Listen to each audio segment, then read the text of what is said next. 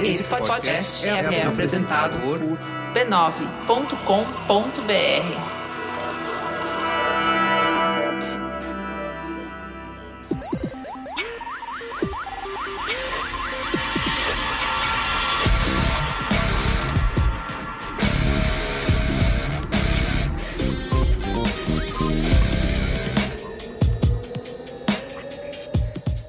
sou Carlos Merigo, esse é o Braincast número 367. Estou aqui hoje com Bia Fioroto, Olá, Braincasters! Alexandre Marão, Olá, Braincasters! Cristiano Dias. Boa noite, internet, boa noite, Brasil. E temos um super convidado, certo, Bia? Que a gente vem assistindo aos vídeos dele aí no YouTube. Não. Ele é um youtuber? Eu acho que a maneira correta é eu venho enviando os vídeos religiosamente no Exato, grupo. Toda semana. Tiago Guimarães, também você pode, Presente? você pode conhecer como Ora Porra.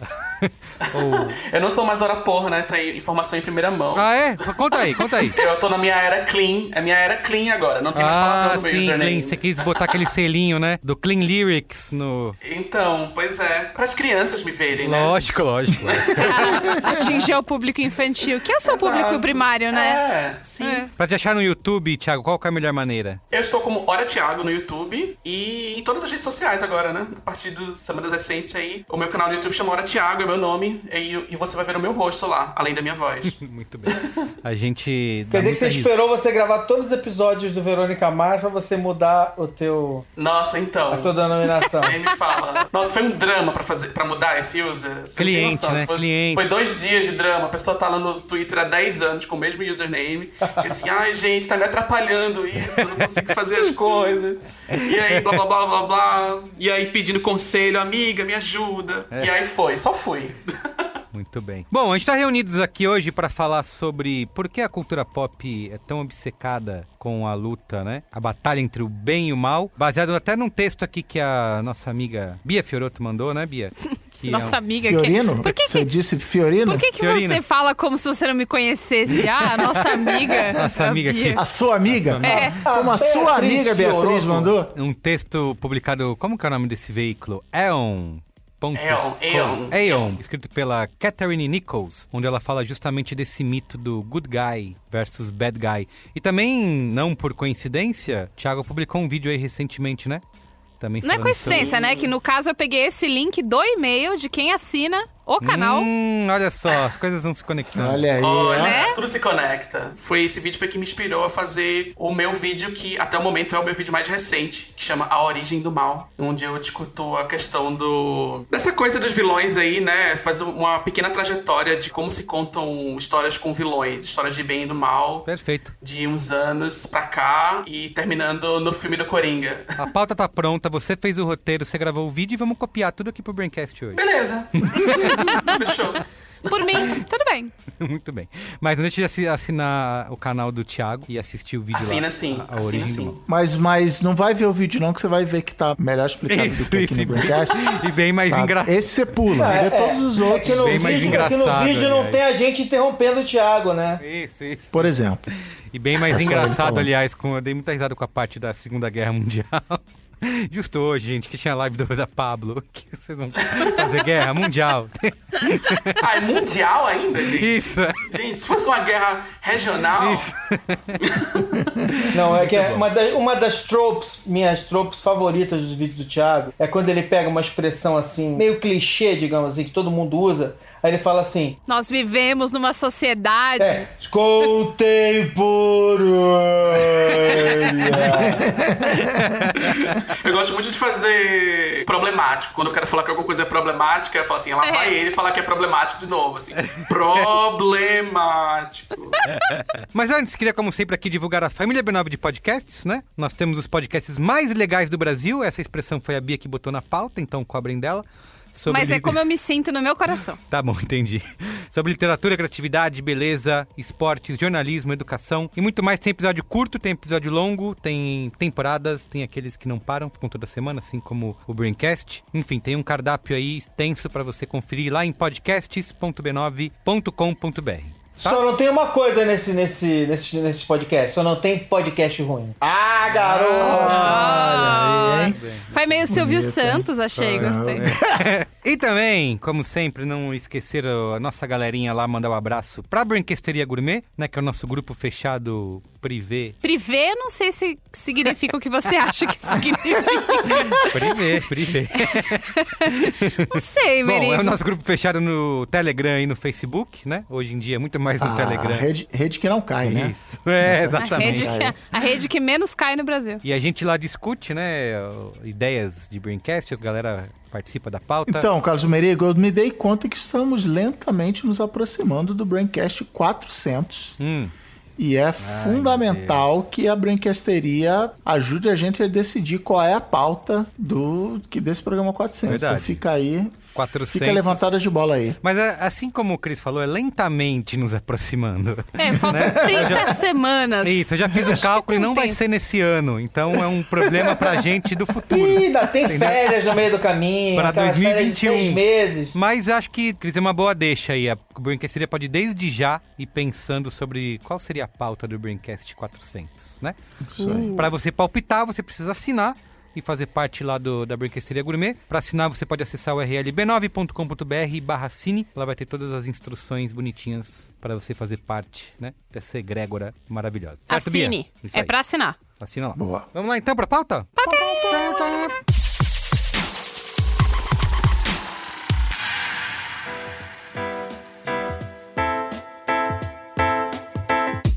Olha, o limite entre o bem e o mal sempre foi uma questão, né, que permanece profundamente arraigada na psique humana desde os primórdios da humanidade, desde os primórdios até hoje em dia. O homem ainda faz o que o Desde macaco Faz o que o fazia. macaco fazia. Primórdios.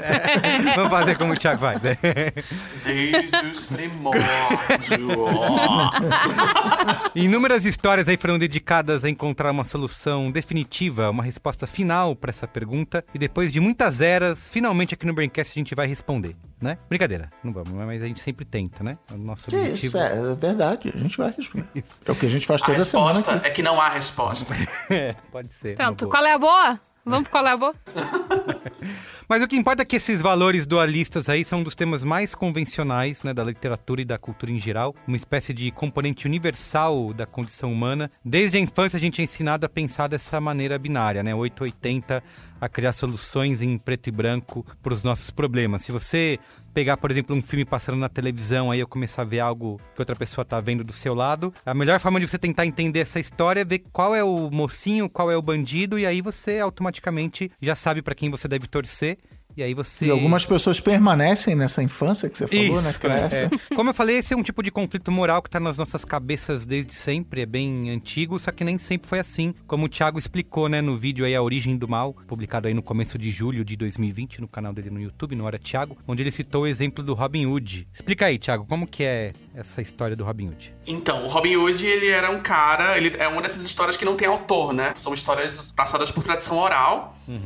E por muito tempo, o conflito principal das histórias do Robin Hood não era tão definido pela relação dele com o rei, ou o xerife de Nottingham e tal. Ele, as histórias Ele não narravam- roubava dos, dos ele não roubava dos pobres. ricos para dar aos pobres. É, isso foi uma coisa que foi acrescentada depois. Ele não era comunistinha versão- desde o início, não? Ele não era comunistinha desde o início. Tinha várias histórias, né? Tinha muitas histórias diferentes. Mas aí, em algum momento ali nos anos 1500, teve uma grande leva de recontagens de histórias populares dentro de uma lógica moral, assim, dentro de uma lógica em que você coloca uma pessoa como herói e uma outra pessoa ou um grupo de pessoas como o vilão daquela história. E isso tinha a ver com a formação dos estados nacionais ali naquela época. Ne- Nesse textinho que, você falou, explica isso com bem bastante detalhes, tem uma- umas informações bem interessantes que eu queria muito ter usado no meu vídeo, acabei não usando, porque, enfim, tinha outras questões que eu queria abordar também. Uma que eu achei bem interessante também, além do Robin Hood, era do rei Arthur, que ele, por muito tempo, ele nem era associado tão fortemente à Inglaterra. Tinha um rei, chama de rei Arthur, blá blá blá blá blá.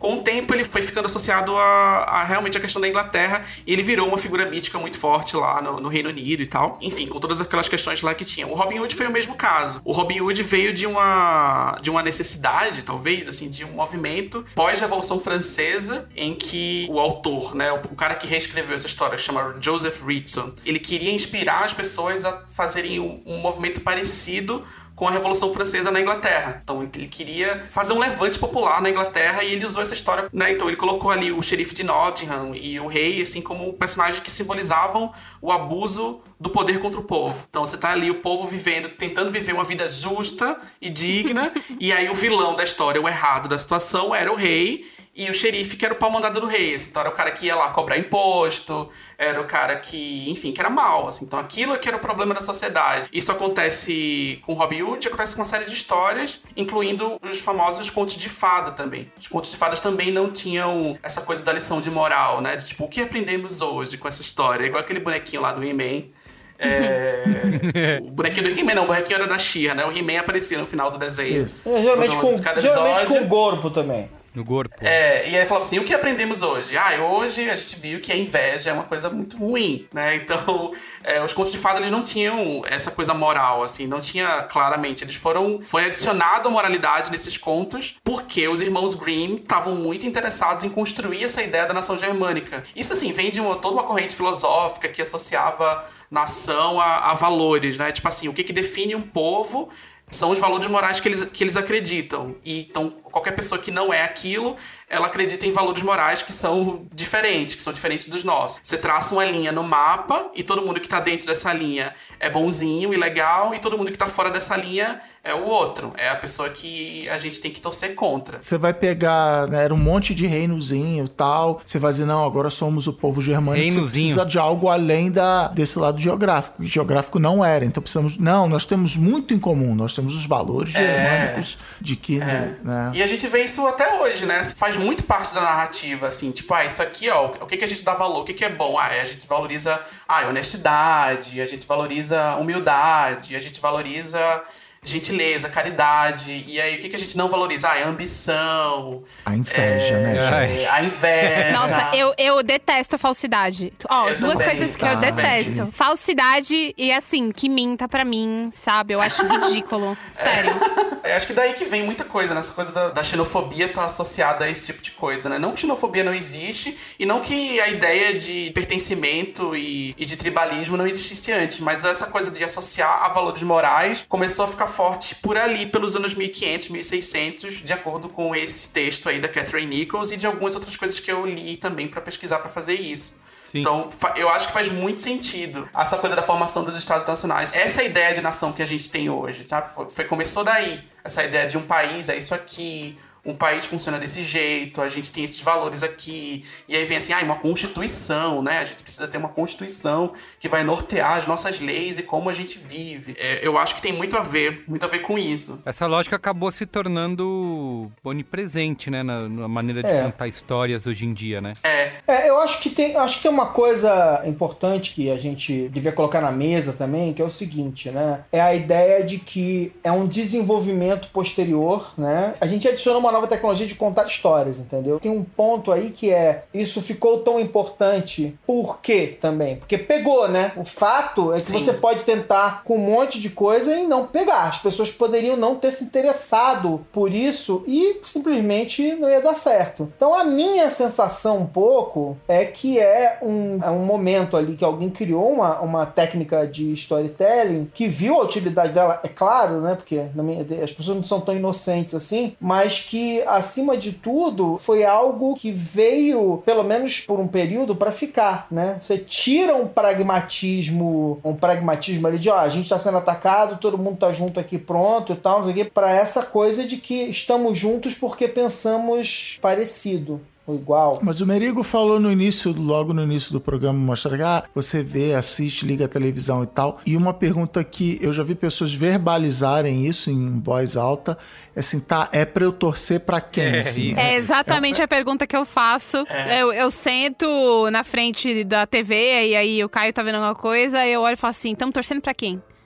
E, aí, e aí ele fala, ah, sei lá, pro Matt Damon. Eu, porra, vai Matt Damon, caralho, sabe? É, então, mas, mas aí isso também, isso é o que o, que o Alexandre falou, que funciona, né? E aí a gente chama de fórmula, né? Funciona, espera-se, Hollywood só contrata filmes que tem isso e tal, e, e, acho que a gente vai gastar bastante tempo falando disso. Mas a, às vezes, eu, por exemplo, tenho, eu não lembro qual foi o filme, mas isso vale para vários filmes que eu vi, que assim, eu viro e falo assim, eu não me importo com o personagem, tá? O, o filme tá ali, você tem que torcer pra esse cara, esse cara é o mocinho, esse cara é o herói e tal. Eu falo assim, cara, que se foda, se ele se der mal, o azar dele, cara chato. Assim, o, o, filme não me convence a, a torcer por aquele cara, mas é isso. A gente chega na história com essa visão de que, não, essa galera é do bem, essa galera é do mal, que inclusive, é, quando vocês estavam descrevendo aí, eu lembrei de um dos braincasts de, de mais treta, que foi o de Game of Thrones, porque era assim, não é possível a Daenerys não ser a heroína e ela ser a... Sabe assim, isso, é, é, eu passei seis anos torcendo por essa mulher e ela simboliza tudo que eu vejo em mim e eu quero ser ela, eu tatuei ela e eu botei o nome, da, minha filha, o nome da minha filha. de quem tatuou da minha filha hein? de. Mas é muito isso de, de lado, que o Thiago falou assim, não, esse é o meu lado, você é do outro lado. E uma coisa que o, que o texto lá do Merico falou é que uma ferramenta que acontece muito é que o personagem entende que ele tá, ele precisa mudar os valores dele ele literalmente muda de lado. O Darth Vader deixa de ser do Império e se junta à rebelião, né? Se junta com cinco segundos antes de morrer, mas enfim, é. há uma mudança de lado. E aí quando tem histórias que só fogem um pouquinho disso, tipo Game of Thrones, ah, não, não é possível. Mas eu acho que tem uma questão muito importante de, de ser mencionada nisso tudo aí, que é a história como ferramenta, como ferramenta política. Né? Sim, então, o Robin Hood ele se tornou uma ferramenta política. Ele tá ali para inspirar um movimento de revolta contra um, uma figura que tá no poder, né? Então a gente vê essa coisa do vilão, de quem é o vilão, de quem que tá ali, da questão moral. O que que essa história tá dizendo pra gente, né? O que que essa história tá vilanizando? Então eu acho que isso é uma questão. E fora que foi mudando ao longo das décadas, né? Você pegar no cinema, próprio cinema americano, tinha uma época que os vilões eram sempre os nazistas, depois viraram Isso, os soviéticos. Os é, exatamente. Tanto que a gente tá numa fase agora, né, de produções em que você vê cada vez mais grandes empresas, né, são vilãs, né? Porque a gente gravou um cinemático um dia desse, que é de um filme da original do Prime Video da Amazon, que é o 7500, onde o Joseph Gordon-Levitt faz um piloto de avião. E aí eles introduzem lá um vilão genérico e que o único motivo dele estar tá lá e ser vilão é porque ele é islâmico. E aí ele. Então, o islâmico automaticamente ele é sequestrador de avião. E aí isso é uma coisa que a gente fala, né? É uma coisa que já não dá mais, né? Simplesmente para você colocar aquele papelão ali e dizer, ó, ele aqui é do Oriente Médio, é islâmico e tal. Então isso aí, vai é Homeland. É, então bota esse papelão, esse personagem lá que é um papelão, você tem que acreditar que ele é um vilão e pronto. Isso não funciona mais. Então, eu, eu vejo várias produções hoje em dia que usam. Agora, né? Não, eu, eu acho, eu vou desconcordar, desconcordo. vai lá. Que, assim, não funciona quando é mal escrito. Não vi esse filme, mas assim.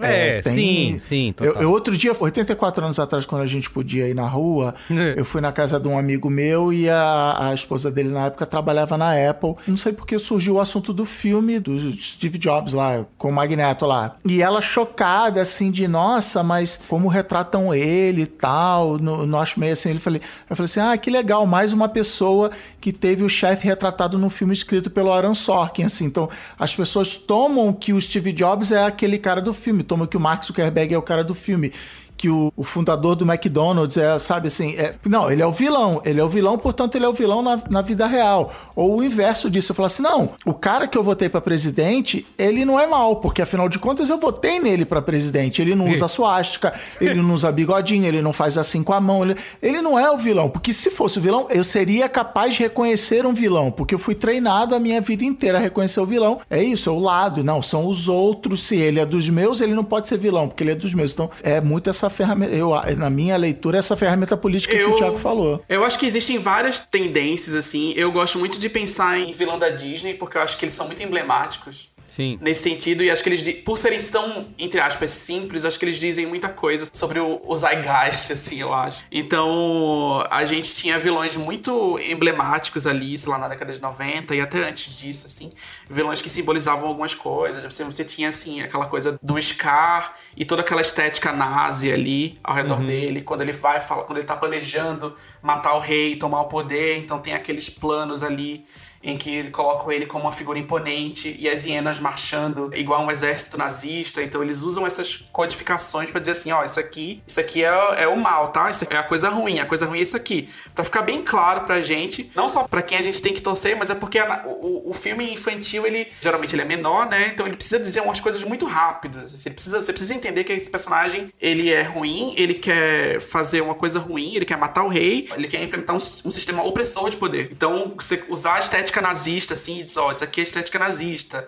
Eu vi aquele filme lá daquela diretora lá, tá? Vamos usar isso aqui exatamente igual lá pra, pra, fazer, pra fazer isso, assim. Então, hoje em dia, tipo, nos vilões da Disney, os vilões de super-heróis e tal, que tipo, eram bem caricatos ali, de repente começa a ter um movimento de desconstrução disso e dizer assim, ah, talvez esse vilão tenha um pouquinho de razão aqui, Isso, né? exato. Ah, exato. a gente precisa empatizar com esse vilão aqui, porque se a gente não fizer um, um, um movimento de empatizar, tipo, a gente não vai acreditar muito, ah, isso aqui é muito bobagem, isso aqui não, não é nada. Os vilões têm Mas- um motivo, né? Mas É, é- tem uma É, é, motivação. e a Marvel tem até. A Marvel tem um longo histórico, né? Na verdade, se você olhar para a maneira como as histórias em quadrinhos se desenvolveram, na verdade a Marvel foi meio até pioneira na maneira de pegar os vilões e transformar eles em seres que eram metamorfoses ambulantes, né? Que é. Que um vilão de Não, hoje inclusive até ser um herói o, o- metade dos X-Men eram vilões antes de É, serem é. heróis. Metade Isso, da, é da equipe, né? Mas o que eu ia falar é o seguinte, é que eu acho que tem uma coisa muito interessante, assim, tipo, sobre a Disney. Porque, ah, a- embora a Marvel faça parte da Disney, né, quer dizer, a Marvel tem vida própria e tal. Eu acho que quando a gente olha pra, pra Frozen, por exemplo, é uma coisa muito curiosa do que a gente começa a enxergar como o mal ou como os vilões hoje, né? Porque o- os vilões do Frozen, por exemplo, do primeiro filme principalmente, são menores, né? É, É. muito mais importante as, a- as questões internas das personagens, né? Do que qualquer outra coisa, né? Então a gente. Tanto que no Frozen o vilão é bem ruinzinho, né? Porque ele é revelado ali nos 15 minutos finais, né? É. De que ele Teve era um essa vilão. leva aí de vilões de plot twist da Disney, né? Teve o Isso. Zootopia também, tem, tipo assim, o vilão só aparece É. no final e é quem você menos esperava, né? Ah, no É. Toy Story tem o Lotso, né? É, Ele é... Também, assim, teve É, uma. não, uma mas, mas por outro lado tem a galera gastando tempo discutindo, não, porque na verdade Frozen o vilão é a Elsa e, e, é, e é meio assim, cara, no, Sai do Reddit, por que que precisa ter... Sai por que daí. precisa- é um dos Não, memes, né, das últimas semanas aí. Não é um dos Então, memes? isso aí é aquele, é aquele meme lá que tá circulando no Twitter Isso. agora, quando as pessoas falam assim: ah, esse aqui é o vilão da história, esse aqui é o verdadeiro vilão. Verdadeiro e aí eu vi vilão, alguém é. fazer isso com o Breaking Bad, colocar a Skyler como a verdadeira vilã de Breaking Bad. Assim, então você fica assim: o que que você tá dizendo com isso, né? Qual que é- o que que tá por trás, assim? Por que que você acha que ela é a vilã, sendo que ela é a, a personagem mais racional da história, assim? A única pessoa que toma decisão é minimamente racional ali. Você tem um cara que ele é um anti-herói, ele é uma desconstrução de um tipo de personagem, assassino, traficante. Ele tá geralmente associado à vilania. Em uma história mais tradicional, ele seria o vilão da história. E a gente vai desconstruir isso e colocar ele como vilão. Pra poder a gente construir isso e a gente empatizar com esse personagem, a gente, a gente tem que criar um outro vilão. E aí a gente tem que vilanizar uma outra pessoa pra poder, então, assim. O vilão tá é o sistema. Tá desconstruindo, mas nem tanto, né? Assim, tá desconstruindo, mas usando as mesmas artimanhas de uma história de vilania, só que, ah, não, agora o vilão é isso aqui, ou então o vilão é, é a estrutura, o vilão é a sociedade. Eu queria levar um pouco mais pra trás, porque faz muito pouco tempo, inclusive menos tempo do que eu gostaria que fosse, que eu tive uma sessão de terapia que a minha terapeuta falou. Mas, Bia, você sabe que o bem não vence o, mal, né? E aí eu. claro que sei. Por que você tá me falando isso? Né? Tentando tirar 10 na terapia, como todo mundo tenta. Mas o. Eu acho que eu falo isso com bastante frequência. Até eu cresci muito criada pela TV, assim. Porque os Sim. adultos à minha volta, eles total estavam fazendo uma outra coisa, sabe? Então, É, eu- tela esse liberada, que a, gente. Que a Bia falou, eu só pra citar um caso rápido, eu vi entre os meus filhos um dia desses, faz duas, três semanas,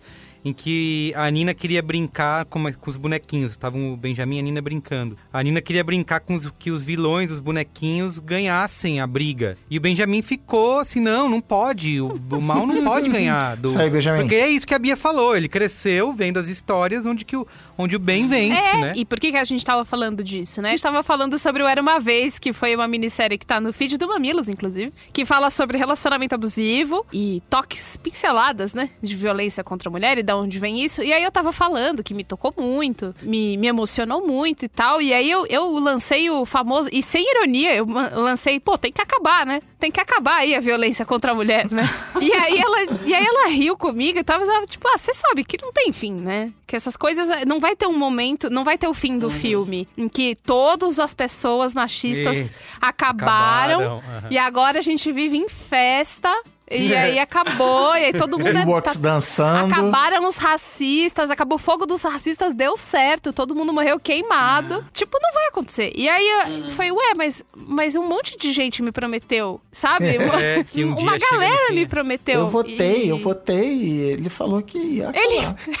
é, falou que ia acabar a mamata. Exatamente, né? É, então, por mais esclarecido que você seja, por mais... Não, imagina, gente, que é isso? Eu sou crescido. Cala a boca, eu tenho Twitter Twitter, né? Você não. Você não... eu faço, eu tenho acesso ao Twitter, isso significa que eu sou esclarecido. E aí eu sou confrontada com essas coisas mais bestas do mundo, que é, caralho, como está dentro de mim, né? Como está enraizado, como demora muito tempo e, e causa até um certo choque quando eu escuto, tipo, não, o mal provavelmente vai continuar vencendo e não vai acabar, não tem o fim do filme, porque na hora que você morrer, você pode ter feito um monte de coisas legais. E isso não significa que você não tem tem que lutar para que aquilo seja diminuído, mas que vai acabar. E que principalmente que vai acabar assim, acabou! Êêê! É isso, é. Explodiu acaba dia 15. Não vai acabar dia 15 de agosto o machismo, não vai ter. Então. Mas o Thiago tava falando do negócio de valores, né? Que as histórias passam os valores pra gente e que, portanto, o valor que tá no vilão é o errado, é o que a gente tem que combater, é o que nos faz sermos os heróis, a gente pensar diferente, blá blá blá. O vilão é primeiro que assim, no, no, no linguajar do storytelling, é, não tem vilão, tem antagonista, que é a pessoa que vai se colocar no caminho do herói pra, pra não ser muito fácil a jornada. Mas beleza. Uhum. O vilão é quem faz coisas vis, então, assim, mas tem, até por causa de histórias infantis, como o Thiago falou, que precisa ir direto ao ponto, tem que desenhar mais um pouquinho, tem menos tempo e tal. O vilão é aquele que faz coisas vis, então beleza, já entendi. Ele chutou o cachorro, bicho. Ele tá errado. E aí tem um vilão que quando eu saí do filme, eu, eu ainda nem conheci a expressão ficar pistola, mas eu fiquei pistola, que é dos incríveis da Pixar, que eu adoro. Brad Bird, Nossa, eu ia falar filme. disso, eu tava, eu tava com isso na minha cabeça aqui pra falar disso. E o vilão dos, dos incríveis, ele defende a igualdade entre as pessoas. E o mocinho é. vira e fala assim: você não é super poderoso, fica no teu canto, você é só um moleque com umas botas com foguete. E o lema do vilão, do síndrome, era: quando todos forem supers, ninguém será super. Ele queria dar super poder para todo mundo, para ter igualdade. Ele era o maior comunista da, da história do cinema. é, para ter igualdade entre as pessoas e os, os mocinhos viram e falam assim: eu tenho o direito de ser é. tratado de um jeito especial, eu tô acima da lei, a polícia não pode me prender, eu não posso trabalhar nesse empreguinho aqui, esse empreguinho Bom, aqui cancelado não é pra mim. Não, mas é, mas é mega cancelável, assim, eu, né? É super cancelável. Eu não acho cancelável, porque eu acho que essa não é. Eu sempre parto do, do, ponto que, quando eu falo sobre isso, muita gente vem assim, tá querendo cancelar? Eu falei, não é cancelar, só tô falando. Isso, isso. Cancelar minha infância. É. Não tô falando, não, eu, só tô dizendo. Eu, tô lembra, eu lembrei disso, eu ia, tava, tava, com isso na cabeça, assim, pra falar, que é um vídeo muito legal que eu vi um tempo atrás de uma menina que eu sigo no YouTube que chama Jenny Nicholson. Quando ela viu Os Incríveis 2 ela fez um vídeo falando sobre isso. Ela falou que ela é muito fã do Brad Bird, mas ela fala assim: é, então, tem uma coisa de, de qualquer tipo grandiosidade que a pessoa herda tem mais valor do que a grandiosidade é. que a pessoa adquire, né? Nos filmes deles tem isso, assim. Então, no, nos Incríveis 1 tem isso, nos Incríveis 2 tem isso. Aí ela começa a falar do Ratatouille, que é tipo assim, ai, um grande chefe pode vir, pode vir de qualquer, lugar, lugar uhum. mas nem todo mundo pode ser um grande chefe. Aí ela fica assim, peraí, nem todo mundo pode ser um grande chefe, assim. Então, tipo, o Louis lá do Ratatouille, assim, é uma coisa nata dele, assim. Ele não, é. é uma pessoa, o outro ratinho, se ele fosse estudar e direitinho, estudar culinária, história da culinária, assim, ele não ia conseguir ser um ele grande poderia. chefe. Ele não poderia. Ele não poderia, assim, então ela começa a pensar assim, é, tipo, o que que esse filme tá? O que que esse filme tá dizendo? Que é o que eu sempre penso, assim, que que essa história tá me dizendo de verdade, assim? E às vezes não é uma intenção, né? Tipo, o cara não tava pensando sei lá, não sei o que, que o Brad ah, Bird na, pensa. Na, na Pixar sei. provavelmente tava, mas beleza. Mas assim, vamos supor que não. Vamos supor que não, assim. Porque muitas vezes não. Muitas vezes não é o que a pessoa intencionalmente diz, mas assim, tá lá na cabeça dela de alguma forma, tanto é que transpareceu na história. É o que a gente vê com a coisa do queer coding, do race coding. Você vai ver o Aladdin, assim, o Aladdin, ele tá lá, bonitão, com cabelinho, narizinho, dadadadadá. O cara que tá estereotipicamente árabe é o vilão. É. O cara fez isso de propósito? Provavelmente não. Mas tá lá. Isso. Assim, é o que a história tá dizendo. Mas isso é importante que você falou, porque acho que uma, uma das coisas que as pessoas precisam entender nessa análise que a gente acaba fazendo, que a gente, todo mundo, mas enfim, que as pessoas fazem desse tipo de. É que a mensagem, ela não necessariamente ela é consciente. Aí volta e meia Exato. acontece isso, aí alguém fala assim: ah, que ridículo. Eu vi entrevista com o autor do livro, ele falou que não pensou nada disso. Azar que ele não pensou. Ele tá manifestando isso como um código cultural que tá vindo dele e tal. É. Isso, isso é muito comum. Então eu acho que, é um pouco do que eu joguei lá atrás, eu vou colher aqui na ponta, que é assim, eu acho que é um desenvolvimento tecnológico, digamos assim. Não quer dizer que é evolução, é desenvolvimento. É, é sempre importante, porque evolução também é uma palavra carregada, né? De, É, sim. é um passo à frente. É um passo à frente no tempo, mas, mas eu acho que demorou para acontecer, porque a gente estava desenvolvendo a linguagem, estava contando história e tudo mais. Mas eu acho que é um desenvolvimento quase que natural da humanidade e depois usado como ferramenta. A gente criou seres mitológicos. E aí a gente, a gente tinha uma, uma noção de moralidade diferente, porque também a gente estava desenvolvendo isso como sociedade e tal, não sei o quê. À medida que a gente foi chegando nesse ponto, a gente trouxe esse código para nossa produção cultural, né? E a gente gosta disso. Então eu acho que esse clichê da predestinação é algo que a gente faz sem perceber, né? Ao ponto de que um clássico pessoal. De novo, vou voltar pra Marvel, já que a gente gosta de cultura pop aqui sempre. Acho que um dos casos mais clássicos, de novo, é o Homem-Aranha, que é um personagem que foi criado e pensado. Não fui eu que falei primeiro, hein, Homem-Aranha. É um personagem que foi criado para ser ah, o, o homem comum. Ele representa o homem comum, ele é epítome do homem comum, do garoto comum, né? E é um nerd e tal, tal, tal. É muito engraçado, ele é criado assim, ele fica assim durante décadas. Até que um desses mil autores que passam pela, pela revista resolve criar um passado pro Homem-Aranha e dizer que os pais dele eram espiões. Entendeu? Aí você, entendeu? você começa a, a fazer o que a gente chama de retcon, né? Que você começa a tentar reescrever o passado e adicionar camadas que não são necessárias. E aí, alguns anos atrás, que aliás foi basicamente quando eu comecei a perder um pouco a assiduidade do Homem-Aranha, o J. Michael Straczynski tem a, a ideia histórica de dizer que o Homem-Aranha ele faz parte de gerações. de- ele, ele era uma Buffy. Uma entendeu? linhagem. Ele era, ele era Buffy das aranhas, entendeu? É, a cada geração havia Vontade uma de pessoa. cantar um Raul Seixas agora, né, minha filha? É, isso aí. É. E aí ele vai, assim, cara, demorou algumas décadas, mas eles não conseguiram controlar o personagem que era pra ser a epítome do homem comum. É um acidente, ele ganha os poderes, ele não sabe o que fazer com eles, ele tem. Ele precisa pagar o aluguel, ele precisa. Aí ele vira o representante do totem da aranha O Totem da Aranha. da nossa geração. Foi quando eu sabe? parei de ler. Foi quando eu parei de compartilhar. Foi, foi exatamente quando eu comecei a Fechou a parar. revistinha, chega. Aí veio mais. Miles Morales pra salvar todos nós. E aí tem uma coisa que, que eu ainda tô tentando processar, mas que, por exemplo, é uma assinatura da Marvel. Também tem uma sequência de histórias do Homem-Aranha que concluiu há algum tempo, mas o Homem-Aranha, nas voltas que, que os caras dão pra conseguir chegar no plot que eles querem, o Peter Parker cede o corpo pro Octopus, que é um vilão Nossa. clássico do Homem-Aranha. Né? isso.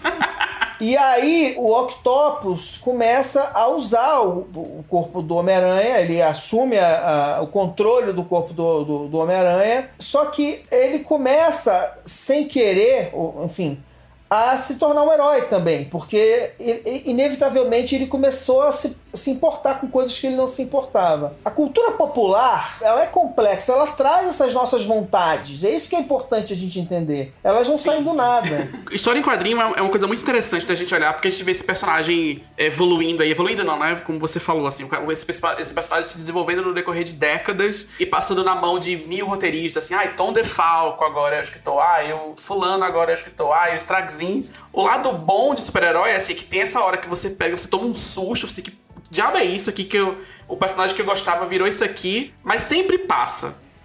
E aí sempre vem um outro cara e fala: Não, vamos voltar para o que era. Aí, tipo, vamos voltar para o que era. E aí volta o que era. E essa história do, do Totem, eu gosto. Eu queria só falar que foi o Chris que falou assim: Ah, e veio o Miles Morales e salvou. A história do Miles Morales, que trouxe o Miles Morales à tona, ela é um subproduto dessa história aí do Totem, porque é com essa história que eles fazem o, o Spider-Verse, porque eles falam que em cada, cada dimensão tem um Totem da aranha. Então tem uma, uma, uma pessoa que é o Homem-Aranha em cada dimensão. E foi daí que veio o Spider-Verse, que eu li é no o Dark quadrinho. do Homem-Aranha. É, é. E aí eu li o Homem-Aranha no essa história no quadrinho e eu já eu tinha passado um tempão sem ler, porque eu detesto essa fase aí do Octopus, mas eu li essa história e eu fiquei assim, eu ficava gritando dentro de casa, assim, essa história é muito boa, assim, eu ficava assim, rodando. Mas, assim. mas, mas esse, isso é muito legal, sabe por quê? Porque, ou seja, o Straczynski teve uma ideia merda, mas Sim. essa ideia merda na mão de outras pessoas ela virou ouro. Ela, e ela deu origem É. a, inclusive, possivelmente o melhor filme do Homem-Aranha já feito Melhor, melhor por fazer. Entendeu? Então é engraçado isso, quer dizer. E por isso que eu não gosto de usar o termo evolução. Eu gosto de usar o termo avançar, porque, é, É. enfim, as coisas. A ideia ruim vira uma ideia boa. É um brainstorming, gente. Olha aí, é um Mas B, eu- gente. Eu queria saber quando foi que vocês sacaram que ah, o filme acabou, o livro acabou, o bem venceu, o mal perdeu, então tô feliz. Foi bom isso. Porque quando eu era criança, minha Final mãe me feliz, levava. né? É, minha mãe me levava no cinema e aí ela sempre terminava a sessão com: E aí, você gostou do filme? E aí era o modus operandi falar: Sim, eu gostei, eu gostei muito. Ai, aquela parte que tem aquele negócio e aí dá soco no vilão, é ótimo. Nossa, eu adorei esse filme. Pra mim era a resposta padrão quando alguém te perguntava no final: E aí, você gostou? E você falava sim e tal. E eu não me lembro com qual obra que foi, mas eu me lembro muito claramente da primeira vez que eu fiz, tipo, "Ah, não, ruim, né? Não, mas o bem venceu mal puta, é, mas a que custo, né? Caralho. Custe duas horas da minha vida. Cara, aí a sua mãe, assim, eu só queria que você falasse gostei, né? É, então, eu lembro quando a gente foi assistir em família. Eu, é, minha mãe e meus irmãos, a gente foi ver o Mulher Gato da Hale Berry. Nossa senhora. Nossa, você foi, nossa, você foi direto ao ponto já, né? Você não teve, não teve meio caminho, não, né? Você foi assim, calma, eu achei que você E ia- aí, Oh, não. me parecia uma coisa ótima, porque é tipo, ah, Mulher Gato, legal, check. Super-herói, legal. Vou ver um filme aqui, minha família, legal. O bem deve vencer o mal, imagino. E aí, enquanto o filme tava acontecendo, eu lembro de olhar pro lado e falar, não é possível que isso não seja uma pegadinha, porque ele é péssimo em vários... Tem uma cena que eu nunca vou esquecer, que é uma cena dela comendo sashimi, porque ela está virando um gato. E aí... E aí ela é levada pra jantar, ela vai num coquetel, não sei, e aí ela começa a comer sashimi que nem louca. E aí é tipo, gente, mas esse filme não é bom, não importa que o bem vai vencer o mal, eu preciso ir embora daqui. Nem aí. E então, é, foi, foi uma outra quebra que eu senti que, que mudou o jeito que eu consumia coisas e, e crescendo eu fui descobrindo que, na verdade, eu sou uma grande chata. Né? Essa é a grande verdade. Que é velho? Não. da- a- as coisas são ruins e. Isso acontece muito em filmes de terror também, né? Porque o filme de terror é epítome do grande mal. Seja um demônio, seja uma, um serial killer. E aí, quando o bem, o bem geralmente vence o mal da maneira mais cretina possível. Porque não, não- é, é muito raro ter um- uma coisa mais complexa. É só o. Ele é, ele é bom. Por quê? Pá, porque ele. Porque ele não tá tentando matar ninguém, né? É, o mas outro- a, o- régua, a régua já tá bem comprometida É, então, a partir daí, então, né? A gente leva essa história a níveis que param de fazer sentido rápido, sabe? E não, eu sinto que ela não é mais sustentável sem essas coisas que a gente tava conversando sobre as novas complexidades que a É gente isso. dá pra vilões. Ma- Mas essa história que você contou me lembrou provavelmente a, a maior piada interna da família Marão Dias, que é em algum ponto da primeira década desse século. Eu morava no Rio, o Alexandre já morava em São Paulo, veio a família toda e a gente foi ver no DVD, na casa do Alê, Guerra dos Mundos com Tom Cruise. Ai, com a Fenen, pequenininha, né? É, e aí, come... cara, Guerra dos Mundos, os alienígenas já chegam regaçando. Cara, não, não- já mostra que os humanos não têm a menor chance. E aí, dona Neide Maron, matriarca da família Maron, ela vira e fala em, em voz alta: Gente, e agora? Como é que eles vão resolver esse problema? Que é isso, essa, essa construção de. Tá bom, então vamos botar, vamos botar um desafio aqui, os heróis têm que transpor essa barreira com o quê? Como o Thiago vem ensinando pra gente, com seus valores morais. E, e a gente deu uma gargalhada, mas falou assim, cara, É, isso virou. Agora todo filme que a gente vê fala assim, agora, como eles vão resolver esse problema?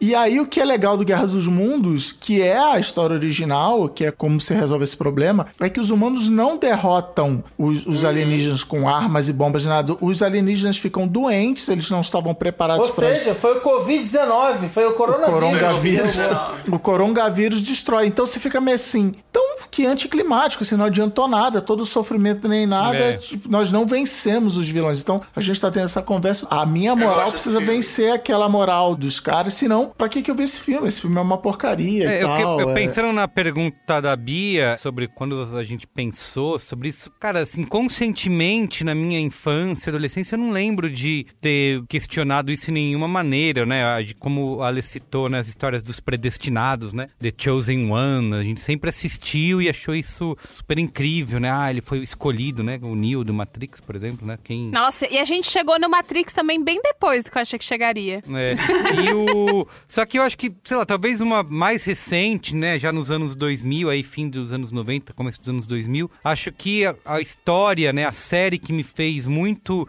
pensar nessa evolução, né, dessas histórias, na nova maneira de contar histórias, fazer televisão e tal, é, foi com Sopranos, né, de quando, sei lá, eu assisti as seis temporadas da série, acho que é a única série que eu assisti três vezes, e até assistindo com a Ju recente, ela, a gente foi conversando sobre isso. O que sempre me chamou atenção e sempre me fascinou é justamente nessa leva dessas personagens difíceis, né? Os homens difíceis, né? De, de serem os anti-heróis, onde você não. Você tem um cara que é completamente, no fim das contas, se você for pensar, é detestável, né? Você nunca ia querer ter esse cara dentro da sua casa, mas você passa ali vários anos, várias horas, é, tendo, reconhecendo e tendo empatia por esse cara e tentando entender por que, que ele tá fazendo isso.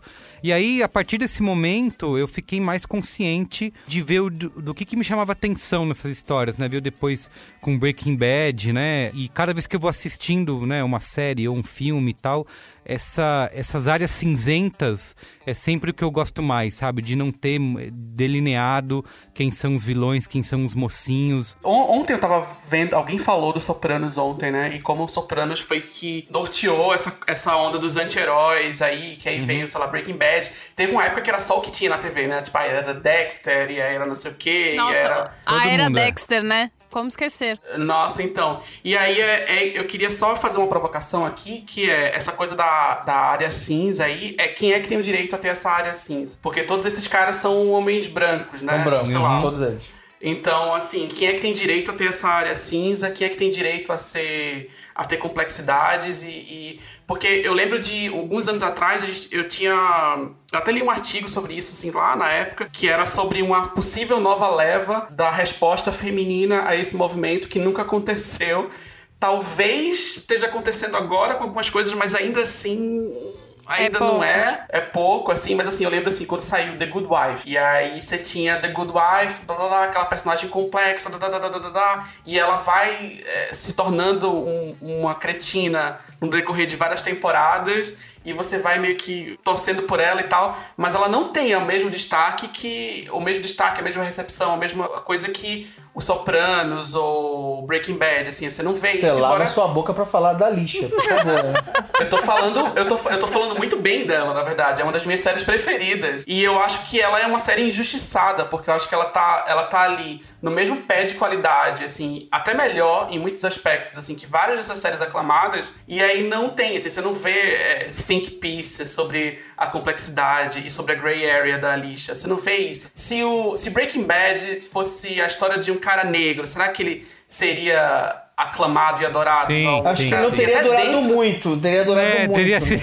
Porque ele ia teria parar sido no preso. final e ia ser assassinado, não tem jeito. Não, e até dentro do universo, assim, precisou vilanizar uma mulher pra que esse cara criasse empatia com o público. assim. Então você é meio louco, assim. Eu acho que é, uma- É. é uma coisa pra se pensar. É. uma coisa de quem é o default, quem é, quem é. É. que tem direito a ter Concordo plenamente. complexidades. Eu acho que da minha, do meu lado aqui, eu tenho dois momentos muito bizarros na minha infância que me fizeram ficar vai, mais cínico e, e, e até gostar de umas coisas meio estranhas. Então, uma experiência muito, muito foda pra isso foi eu perder meu pai com 9 anos. Eu perder meu pai naquele momento, eu fui avisado, né, pelo, pela realidade que as pessoas morrem, seu pai morre e que ele não volta e que acabou. E a partir dali você ganha uma régua para comparar tudo a isso. Tipo assim, é, mas daí, mas morre, né? E acabou. Mas não é só isso, tem uma coisa muito bizarra. O dia que o molequinho descobriu Godzilla. Porque o Godzilla, ele não é um herói, ele não é um vilão, ele não é nenhuma dessas coisas malucas. Ele é uma força da natureza. Ele é personificado num, num monstro, num personagem que é, os, os, os, heróis ali. Depois pegaram desenhos mais bizarros e mais bobos, em que o Godzilla era quase um mascote, né? Mas ele não é nada disso. Ele é um animal gigantesco, poderosíssimo e, e de tempos imemoriais que simplesmente, quando um desequilíbrio acontece, ele levanta e fala assim: que, que porra que tá acontecendo aqui? Esse parou, monstro aí. Ele vira e fala: parou, parou essa porra. Que porra é essa? aí ele vai lá, dá umas bicas na, na, na, no, no, monstro, uma rabada, uns, uns tapas, não sei o que lá, destrói o monstro que tá atrapalhando a vida dele e volta para a água e desaparece de novo. O problema dele é que o Japão toda hora tinha, toda semana tinha um monstro novo. Mas é engraçado, ele não é um herói. Ele não está se preocupando com os seres humanos. Você pode até ter. Não, mas é que aí você está multi... trazendo um, uma expressão que tem que ser colocada em toda a frase que a gente falou durante esse programa todo, que é na cultura ocidental. Isso tudo que a gente está falando é uma coisa bem ocidental, é. desses estados nacionais e tal. Eu sei, mas e, os e... Ultramens da vida, os Ultra Seven, são uma coisa mais convencional dessa moralidade do, de, um, de um herói. É.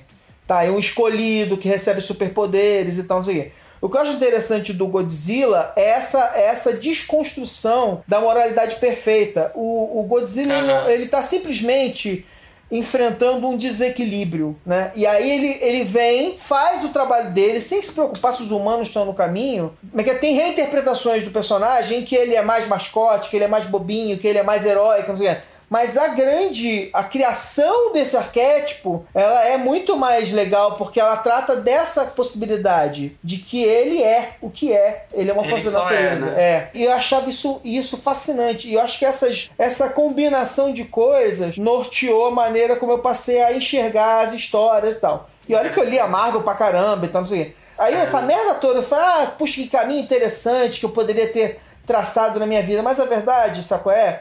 É que hoje em dia eu, eu fico vendo às vezes as séries. E aí, por exemplo, eu gosto de contar para as pessoas o seguinte: aí a gente começa a ver lá, por exemplo, How to Get Away with Murder, né? Ah, eu que ia é da falar dela. Shonda Rhimes, né? Aí eu comecei a ver, eu falei, é legal, tem plot anda pra, rápido pra caramba, tá sempre acontecendo um monte de coisa, mas assim. É escrita tem... por Manuel Carlos, né? Só tem filho da puta nesse lugar. Não tem uma pessoa decente, eu não consigo olhar para ninguém ali. Vou torcer pra quem? É, exatamente. É engraçado porque assim, o que aconteceu comigo, no fim das contas, é que é óbvio que eu vejo um monte de série super complexa, mas essas tem séries que eu olho quase como comfort food mesmo. E eu não quero ver pessoas horríveis o tempo todo. Eu quero Sim. ver pessoas que ajudam as pessoas, que fazem Sim. alguma coisa, que fazem o bem sem olhar a quem. Uma coisa que eu sempre reclamo, o Ale vai me zoar, os filmes da Marvel de super-herói e tal, e vai falar que eu gosto de filmes do Nolan, Batman Cavaleiro das Vamos, Trevas. né? Vamos. É, que é isso, eu sempre fico pé da vida. Não, é, é que quando eu vou assistir esse filme eu já vou preparado, mas me cansa que é sempre essa história do fim do mundo. Você já vai bravo, você já vai com, com o senho é... franzido, né? Você entra na sala puta. Que nem o último Star Wars agora aí, né? Que a gente reclamou Ah, não muito. começa. Hum, não começa. É. Eu gostei deixa, tanto deixa, dos deixa, últimos Jedi e esse daí do Rise of Skywalker. O último Jedi é o melhor filme de Star Wars. Exato, eu gosto muito. aí vem esse último, onde volta pra de novo, né? Esse negócio do... Tinha ido pra um caminho tão legal, né? O Ryan Johnson levou os últimos Jedi. Agora nesse último, virou sempre de novo, ah, o grande vilão que ressuscita, um grande luz saindo do céu. E os filmes não, mas de... é o que eu falei lá no início é o famoso funciona. Assim, no, no o fim do mundo. Não estou afirmando que funciona, mas é uma expectativa de que seguindo uma fórmula. A gente gravou cinemático sobre Star Wars, eu defendi a Ascensão Skywalker, mas assim, o fato de que a Rey é predestinada, de que ela. Eu sou, eu sou, eu sou muito puto com isso. Eu, eu, o próprio Luke Skywalker, o Neo e tal. Ah, a gente já falou disso. Ele nasceu com isso, então beleza. Se você não nasceu, azar o seu. Eu sou muito contra isso. se você não nasceu pra ser Jedi, você que se foda. É, ficar na tua aí. Mas é, é esse negócio que não. Espera-se que o que Star Wars representa, sabe? Ou que um filme de É. Hollywood tem que ter três atos, os cinco primeiros minutos introduz E não sei que, o que a quê. ameaça tem que ser o fim do eu mundo, acho né? que Star Wars é um, um monstro muito particular. O que É. Star Wars se tornou nos últimos anos, né? Porque aí você vai ver é, a fanbase tóxica, racismo e, e- e um monte de questão aí que envolve que é basicamente a Disney. A Disney peidou. Os filmes, assim. A Disney peidou, assim. Não tem como pôr de outro jeito. É isso, é isso. Peidou na farofa é o termo técnico. É, a Disney peidou na farofa. Então, assim, eu acho que acaba sendo um, um exemplo meio. Star Wars era bem emblemático, assim, né? Meio com, com as desconstruções e tudo mais, né? O Darth Vader, ser o pai do Luke, assim, aquilo ali foi uma coisa muito grandiosa ali naquela época. E Star Wars estava dialogando ali com um monte de coisa interessante, que era filme de faroeste e ressignificar as narrativas de faroeste, que também é uma narrativa muito dualista. E levando pra ficção científica, assim, então tem um, um negócio muito interessante de Star Wars de ressignificar algumas coisas e de traduzir um gênero que até ali tava meio morto e trazer ele com uma nova cara e dar uma nova cara pra quem é esse bem e quem é esse mal, o que que significa a luta contra o mal, assim, eu acho que aquilo ali, a primeira trilogia, né, a segunda aí já é um negócio meio doido aí, mas eu tava gostando muito do caminho que eles estavam levando lá no Último Jedi, assim, do tema do filme, né, eu acho que é o único filme de Star Wars que tem um tema forte, esse filme está dizendo uma coisa muito interessante, que é assim, a gente tem que aprender com os nossos fracassos. E eu gosto muito desse filme. É por isso que eu falei, assim, pra mim ele é o filme mais. é, Mas respondendo a, a pergunta da Bia lá de quando, não sei. É, faz tempo essa a- ainda me incomoda, é porque eu sou geração X, eu, cre- eu, eu vi Star Wars em tempo real, né? Eu vi Star Wars no cinema e tal. Ver É, Star Wars em tempo real é muito bom pra mostrar a sua idade. Me irrita muito, me irrita até hoje. Vieram com esse papo de não, porque o Darth Vader, vamos ver. Cara, o Darth Vader é o mal encarnado. Aham. Ele, sabe, ele, ah, beleza, ele teve redenção, e, então tudo bem. Então ele deixou de ser o mal, ele voltou pra luz e tal. Mas assim, era isso, exis- existia a rebelião, existia o império, e aí não, mas agora vai ter um jogo que você pode jogar como um império, agora você pode comprar a roupinha do império. Aí tem o tem no Reddit, a, a, a Bia mandou eu sair do Reddit, tem o Empire did nothing wrong, tem o Thanos did nothing wrong, assim. Ah, O o que você pode aprender com o Thanos pra aplicar no seu é, negócio? então assim, me incomoda esse assim. É meio o que o Ale tava falando do, do- da Shonda Rhimes assim. Cara, às vezes eu quero ver um, um treco que é isso. Ele vai falar por aqui, senhor, torça para esse, essa galera aqui. E Sim, olha como não- eles são maus e. Tá. Não, quando você vai consciente disso, né? É isso. Acho que tudo bem. Eu queria falar de uma coisa que talvez esteja sendo repetitivo. O Chris citou games. Eu queria falar de The Last of Us 2, que eu acho que é um. Ah, pronto, lá, vem. Lá Puta vem. que Esse pariu. Não, era uma não grande desculpa pra fazer ele um falar. cinemático Isso, que isso. não era sobre cinema e lá vem Isso. ele aqui com. Exato, exato. Que acho que tem tudo a ver com esse. Que tá- até gerou uma gritaria, né? Porque todo mundo esperava mais uma vez, né? Uma história dualista, né? O bem contra o mal, né? Alguém fez uma coisa horrorosa. E na- no final não é nada disso. Eu lembro que também a Ju sentou do meu lado enquanto eu tava jogando. Aí ela perguntou, eu falei, ah, tem essa, tem essa história. Eu não vou falar nada, né? Porque quem não jogou, não quero dar nenhum Por tipo favor, de né? spoiler. Ela falou, ah, e aí eu fui contando, "Ah, tem isso e tem aquilo. né? E no final ela, tá, mas enfim, quem ganhou? Putz. aí eu só soltei um. Quem vai ganhar, Isso, vai é. ganhar. Quem, vai, quem A perder. Dilma tinha razão o tempo inteiro, entendeu? É. Eu só soltei um putz, não tem como dizer. Pois é, né? Eu tenho The Last of Us 1 e 2 em tão alta conta que uma das coisas que me deu mais é, agonia, tá vendo no Twitter as pessoas falando e tal, é a galera que falava assim: Oi, zerei The Last of Us. Como assim zerei The Last of Us? Você terminou a história, você chegou ao final da história. Mas então, mas aí a gente fica na cabeça com essa porra dessa ideia o tempo inteiro de que a gente tem que. Alguma coisa tem que vencer, velho. Não, senão você essa tem que chegar lá, né? Existe um, um lugar pra se chegar. E é por isso que a gente, às vezes, eu tenho algumas discussões que é, ai, detesto filme com final aberto. Ah, eu Sabe qual adoro. outra coisa tem o Eu final adoro. aberto? A vida, filha da puta, sabe? Sabe o que é a vida? Sabe o que é a vida? Já que a gente falou de game, a vida é o jogo da cobrinha. A gente vai crescendo, vai crescendo, vai crescendo, vai crescendo. aí a gente come o próprio rabo e acabou. Eu adoro. Exato, então, tipo, ah, deixa o final aberto. É tipo, ah, cara, jura por Deus. E assim, ao mesmo tempo que eu fico puto, porque aí a, a pessoa fica puta rápido, né? Eu entendo da onde vem essa necessidade, porque existe uma inspiração quando você acaba o filme, que o bem Nossa, vence eu sou- Tipo. Eu tenho sido o, o inverso Acabou disso. Star. Não, acabou Star Wars, os- todo mundo desce da nave, se abraça, se beija, vem uma taça de champanhe, vem o. É- Eu não vou lembrar exemplos agora, mas tem vários filmes que eu já gravei, acho que no cinemático, até já citei no Braincast, que eu falo, cara, eu tava gostando muito, podia ter acabado uns cinco minutos antes, sabe? Porque aí É. aí tem essa necessidade, puta, a gente precisa dar mais uma explicada aqui pra não deixar nada, uma ponta solta. Não, mas então, mas é que vocês estão falando de Star Wars aí. Star Wars, grande fã, briguei lá na CXP pra consagrar a maior, maior franquia de todos os tempos e tal, mas assim. Star Wars desgraçou a indústria do entretenimento porque o É verdade. porque um dia foram entrevistar o George Lucas e falaram assim: "Ah, como é que, nossa, que história legal como você fez?" "Ah, eu li esse livro aqui, O Herói de Mil Faces." Acabou. É isso. Acabou. O Herói de Mil Faces virou literatura obrigatória pra todo mundo. Aí depois É o guia, veio é o manual, o, né? o Maqui, ah, tem que ler o Maqui, tem que sabe? E aí é, é isso, não tem. E aí isso que você fala dos cinco minutos antes é por quê? Porque a última etapa da jornada do herói é a volta pra casa, onde você volta lá pro início e compara. Olha, antes era assim, agora essa não dá para precisa ter essa volta. E é isso, essa fórmula, o roteiro só é aprovado. Não, deixa eu ver aqui. Tá seguindo a jornada do herói? Cadê a, ba- a barriga da baleia aqui? Tá faltando uma barriga da baleia aqui. É porque, é porque tem alguém muito literal, né? Que fica analisando esse tipo de coisa, né? Porque a volta pra casa, ela, ela pode Sim, acontecer de várias sim, maneiras, né? Isso é que é a parte mais engraçada, mas... Pra mim, tudo parece com Jesus Cristo. Super! A gente tá falando! a volta pra casa do Jesus Cristo, ele não volta pra casa, né? Ele ascende ao céu. Volta para o Pai. assim. É, a gente, a gente tá falando da luta do bem contra o mal aqui, né? É a essência das Mas religiões. vocês falaram de vocês falaram de, de final aberto, de final feliz e catarse e tal. Eu na virada do século trabalhei com um, um francês muito muito filha da puta, muito sarcástico, muito sacana. e eu tava na época frequentando cines, ci- cines culturais, estação dos Botafogos da vida e tal. E aí eu falei assim, ô Julian, por que que todo filme francês a pessoa morre no final, alguém se mata, termina em desgraça e tal? Aí ele virou pra mim assim, Because it, it is life. Life sucks. Life sucks. e é isso, é a vida. Ficou meio cara. É italiano seu merda. francês. né? É.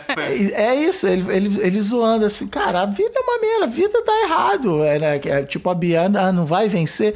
Não, cara, não vai vencer. A mina vai ficar puta, vai se matar, porque ela não conseguiu o amor da vida dela e show, vambora, entendeu? Aprende, vê se agora aprende e não vira ela.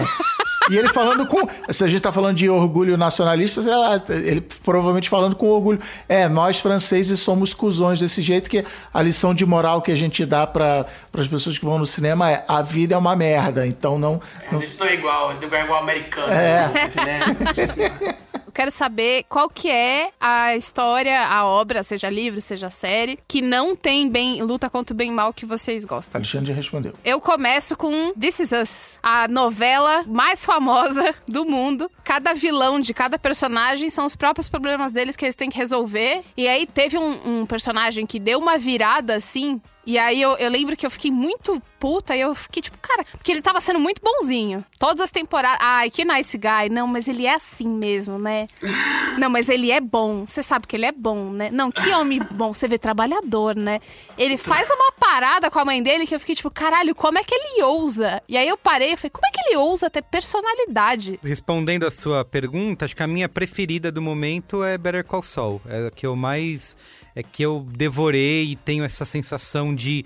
De ter nuance, sabe? De ter sutileza, de não ter nada 880 estereotipado. Aí eu fui começar até a ver depois, me indicaram bastante aquela Ozark, né? Que eu, come, eu, eu assisti, uns, assisti uns cinco capítulos. E também falando, você tem que chegar na terceira temporada, que a terceira é genial, assiste 20 capítulos que vai ficar bom.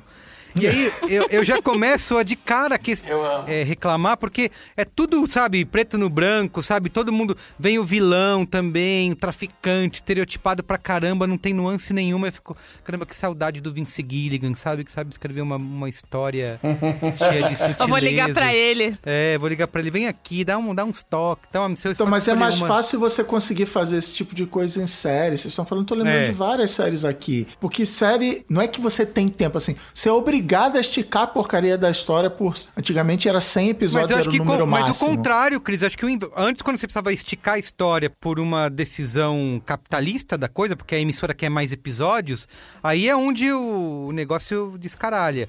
Mas agora, por exemplo, num Breaking Bad da vida ou até Sopranos, onde o cara pode escrever uma história sem ter essa prisão de quantidade de episódios, quantidade de tempo, onde ele pode trabalhar justamente algo diferente, sabe? Eu, eu não sei se foi Breaking Bad ou a primeira temporada de Sopranos, acho que foi Sopranos, que o David Chase já tinha todos os episódios é, filmados antes da HBO veicular até um teaser.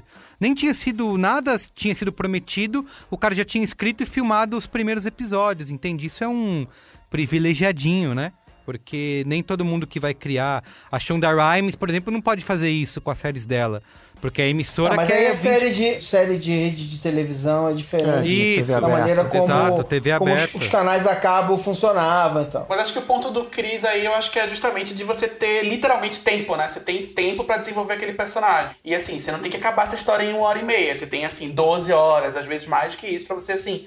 Putz, vai ter um episódio focado só nesse personagem É, aqui. sabe? A gente, isso. Buffy fazia isso, né? Tipo, ah, esse episódio é focado só Ah. no Zender, né? Peguei o gancho aqui.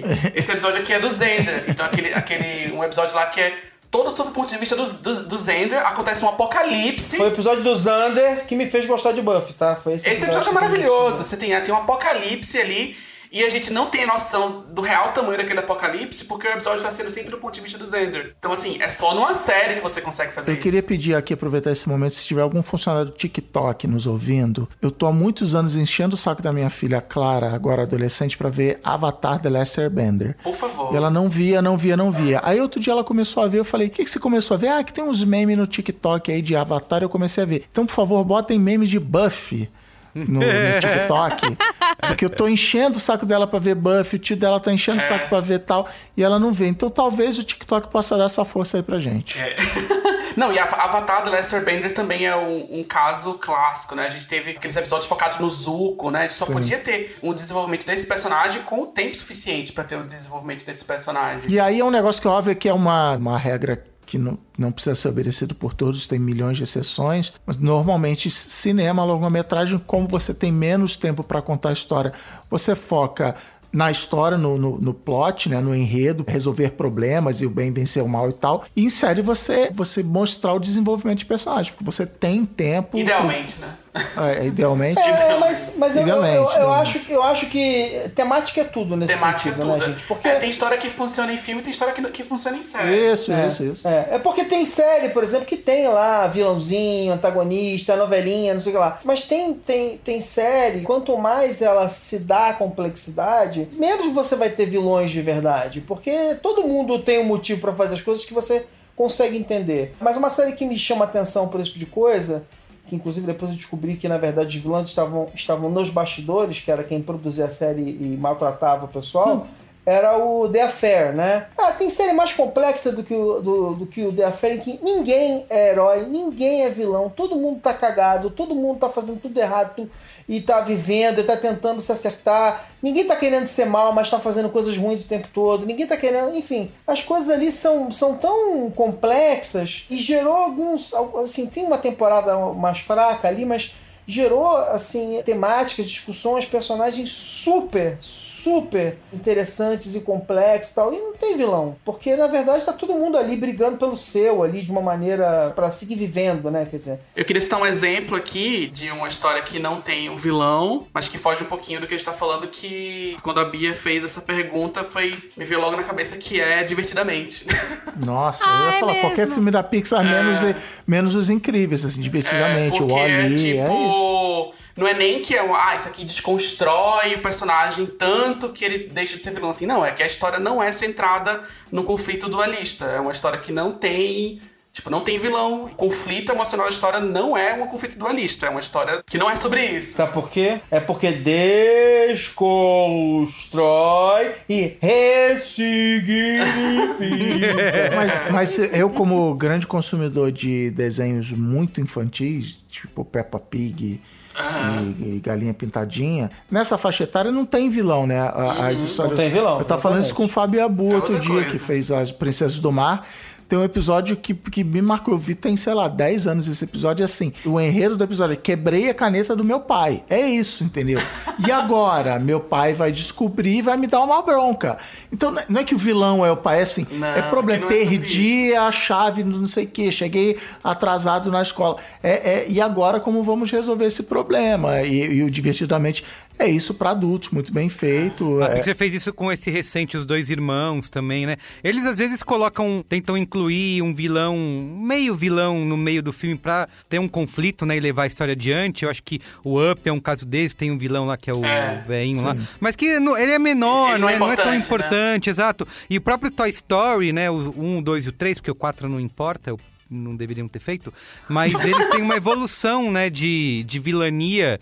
O primeiro tem o Cid lá, que é o que destrói os brinquedos, é uma coisa completamente, né? Aí no 2 tem lá o, como que é o, o boneco lá, que é o mineiro, né? Que ele tá preso na caixa, né? Então, ele já é um vilão mais complexo, né? Porque ele tá, ele tá preso na caixa. Pô, a melhor uma- ideia de vilão, cara. Isso, um tem uma vilão motivação Que é um brinquedo que, como ele nunca sofreu, sentiu o toque de uma criança. Isso, Então, nossa, exatamente. já, maravilhoso isso, exato, já adiciona uma camada foda ali. Você, caramba, o cara tem que sair da caixa, né? Ele tem razão no que ele quer fazer. E no terceiro também, né? O próprio Lotso, você já bate o olho, você já sabe que ele vai não é bonzinho como parece.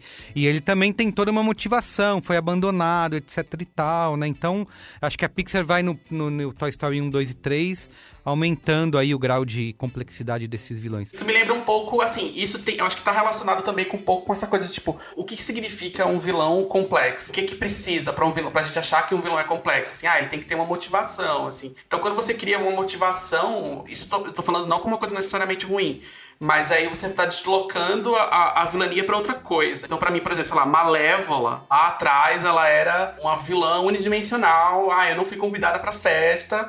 Claramente tem uma história aqui entre entre esses dois reinos, mas a gente não vai entrar nisso, então ela é só ruim. E aí, quando eles vão e contam a história dela, eles colocam a culpa da coisa. Tipo, ela se torna má porque ela é. O cara cortou as asas dela, né? Um estupro mágico ali, assim. Aí faz o, É. o negócio ali. Então você vai criando uma, uma, uma vilania que tá associada a uma estrutura, assim. Ah, o, o vilão é o quê do Toy Story? É o abandono, né? Tipo, você abandona alguém, você tá criando um negócio que vai, vai se voltar pra você depois, assim. Então o ruim é você, é você abandonar alguém. Então tem uma moral ali também, né? Por trás dessa história de vilão. Uhum. É, ou então tem coisas tipo Wicked, em que a vilã não é vilã, é pior ainda, né? Mais louco ainda. A vilã não é vilã, ela só tá sendo vista pelo ângulo errado o tempo todo. Eu lembro de um. Tem um conto de Neil Gaiman. Eu tenho, eu tenho aqui em casa um livro de contos de Neil Gaiman. O penúltimo conto desse livro é a história da Branca de Neve pelo ponto de vista da, da rainha. É como se a história que você ouviu. Faltou um monte de coisa na história que você ouviu. E essa é a história verdadeira. Na verdade, a, a Branca de Neve ela era tipo um, um demônio A e tal. Globo então, tipo, é outro. O conto começa com escuta aqui. É, era, é meio assim, assim, aí, aí... Ah, é aquelas coisas, é bem, é bem, sabe, assim, Ed, sabe, entre aspas, assim, é super... Bem essas coisas, assim. É aí que ela chegou, a Branca de Neve chegou e falou É. bem assim pra mim. Daí eu olhei bem assim pra ela e tem falei cena, assim, é, ó. Tem cena de sexo, sabe? Isso é muito Ó. bom. É, mas é engraçado. Assim, eu queria só. Um, um outro exemplo que eu, que eu tava lembrando, que, que eu gosto muito, é Gilmore Girls. a série Gilmore Girls, porque eu acho que ela dá uma. A, série brinca um pouquinho com isso, assim. Ela coloca os personagens ali pra ser meio. Olha, essa aqui é, essa aqui é a Megera, tá? De repente você ama ela, sabe? Tipo, a Emily aparece na história, você fica assim, ai, a Emily é. Ela é a, a Megera, ela é a mãe malvada, lá não sei o quê. E depois, nossa, você vê adulto, foda-se a Lorelai, sabe? Assim, pelo amor de Deus, assim, a Lorelai é uma otária. Eu tenho uma máxima que eu sempre falo que é o seguinte: é que, dado um certo número de temporadas, não tem mais vilão na série. Todo mundo é imprescindível, você ama todo mundo, você acha que todo mundo tem motivação pra tudo. Ah, gente, não, não quero que ninguém fique mal. É isso, é. É, amo, mas acho que exato. Gilmore Girls é, é parte da temática principal da série, é isso, assim, é tipo, é sobre relação de mãe e filha e como todo mundo tá tentando dar o melhor de si e errando. Então, assim, todas as coisas que ela faz, que você olha de fora e você pensa, nossa, que merda que ela fez aqui. Não, ela tava fazendo o que ela achava que era melhor. Só pra fechar um pouquinho esse assunto, que, que eu também me lembrei, assim, a primeira coisa que eu me lembro, assim, que são os Batman do Tim Burton. Os vilões... Os vilões são os- torturados, É, né? Os vilões são os protagonistas do- dos dois filmes. É verdade. Eu, eu- eu nem lembro direito do, do, do que, que acontece com o Batman, assim. É tipo, é o Coringa, e depois a É Mulher mesmo, Gato. é verdade, A Mulher é Gato, verdade. pra mim, assim, aquilo foi que me fez virar gay. assim, aquela. vira gay. a mulher gato. Você vê a mulher gato ali, cara, você quer ser a mulher gato. Se você for hétero, aí você quer outras coisas. Ao Mas. contrário do meu caso, que você vê a Hail Berry e você Mas, por- quer... mas isso explica também, por exemplo, falando ainda de Batman, do próprio Coringa do Cavaleiro das Trevas. Por... É, levantou a bola pra ele falar bem no Nolan. Vai, Meri. É, o. Nolan, vamos lá. Não, não, é, o Coringa do Cavaleiro das Trevas, por- a gente tá falando do Darth Vader, acho que, que também vale, né? É, o Thiago falou, ah, nem lembro o que acontece com Batman, e, e esse Coringa ficou tão marcado, né, pras pessoas, né, por, por mostrar É, um... criou um, criou um monstro, né? Eu acho, assim. Isso, isso. Nossa, pra caralho. E, e pensa o seguinte, e não é um filme que ele mostra o, o Coringa sendo um personagem que foi sofrido na infância, sofreu na infância, né? Não, Ele fica não. inventando, cada vez que ele conta a história dele de origem, digamos assim, Ele ele, inventa história uma história diferente, né? E mesmo É. assim ele conseguiu fazer com que as pessoas se eh, relacionassem com ele de alguma forma, né? É, ainda tá mal resolvido isso na minha cabeça. E- e eu achei narrativamente legal essa história de que ele você não sabe a origem dele, ele fica inventando uma, cada hora. Mas por outro lado, ele vira isso, ele é o mal encarnado, ele é apenas mal, ele é, É, ele é uma manifestação do caos, Isso, né? É. Não necessariamente o mal, E acho né? que ele conversa bem com o que o Nolan tá tentando dizer com esses filmes. Isso aí. É uma das mil interpretações do Coringa, né? E eu acho que essa interpretação do Coringa é muito interessante, como um, um, um agente do caos absoluto, né? Quer dizer. é, mas é, é uma das interpretações. E que é diferente do Coringa, do Coringa em céu agora, né? Que ele tem todo. o- Vai explorar a origem dele, né? Dele ter sido uma vítima do sistema, né? É, tem toda uma explicação pra você tentar empatizar com. Mas aí você vai lá ver o vídeo do Hora, Thiago. Muito bem. É, esse é o aprendizado que fica. Acesse. É, esse é o Vai aprendizado. assiste, assiste esse vídeo, que eu não vou me manifestar sobre esse filme. É. então você acessa, pode acessar youtube.com/barra hora Thiago. Ora, Thiago. Isso aí, muito bem. Como é o nome do vídeo mesmo? A origem do mal. Muito bem. Vamos pro Qual é a Boa? Vamos! Qual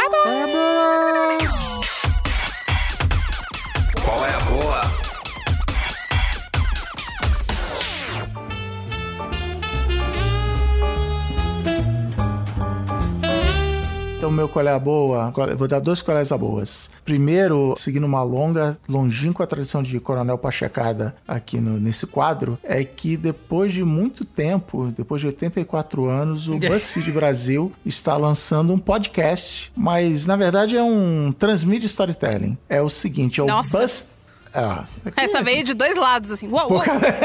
é o Buzz Tape. O Buzz Tape é o seguinte: a gente chamou artistas, maioria músicos, para montar listas, porque BuzzFeed, você conhece, você confia listas, para montar mixtape, para montar uma playlist de músicas que marcaram a vida. Então, por exemplo, qual música você canta com a sua mãe? Qual música você ouve fazendo faxina? E a pessoa vai contando essa música e vai contando a história em volta da música. Se você é do vídeo, você vai no YouTube do BuzzFeed Brasil e você assiste essas Buzz Tapes em vídeo, naquele formatinho videolista que você já conhece do BuzzFeed. Mas se você está aqui no Braincast, você gosta de quê? De profundidade, de tempo. Então você vai no podcast, você vai procurar aí no seu nossa rede mundial do podcast, Buzztape B-U-Z-Z-T-A-P-E ou P-E, se você for do Rio de Janeiro. E vai ouvir na íntegra Gaia Passarelli, nossa editora-chefe and apresentadora, conversando. Então, quando você estiver ouvindo esse programa, o primeiro com a Tereza Cristina já vai estar no ar, onde ela revela, por exemplo, porque uma das músicas marcantes da vida dela é If You Are Not Here, do Menudo. Mas para você saber por que, é só ouvindo o Buzztape em podcast ou em vídeo nas redes sociais do BuzzFeed. E o segundo Qual é a Boa, se já não rolou sugestão, um autoconvite, se quiserem fazer um cinemático, pode me chamar, eu e Fábio Abu.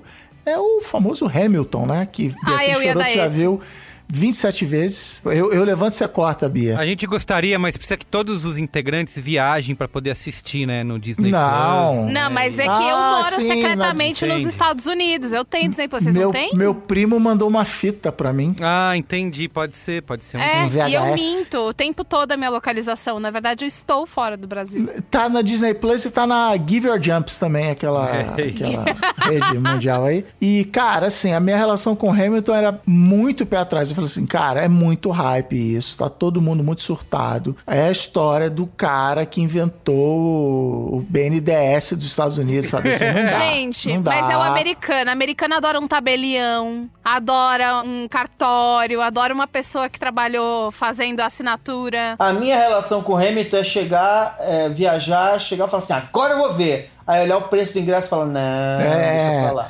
E é isso. Micropausa aqui, peraí. Então vou, vou, vou aproveitar a micropausa do Cris pra falar. Eu preciso que você assista a Hamilton. Eu preciso. Cinco estrelas, Porque- brilhante. Eu nunca vi, eu nunca vi. Eu só acho que assim, ó, ele dá uma roupa. O que que eu fiquei meio com. A gente tá assistindo em casa, a gente não assistiu no teatro na Broadway, porque o ingresso custava 5 mil dólares e ninguém foi pra Nova York, ainda mais com um dólar desse, né? Ainda mais que a gente não pode entrar em Nova York agora, é, né, gente? exatamente. Todos os motivos pelo A gente qual a gente não está em Nova lá. York e não viaja pra Nova York. É, a gente tá a gente viu em casa a versão filmada pela Disney, né, que foi a última apresentação com esse elenco, o elenco original.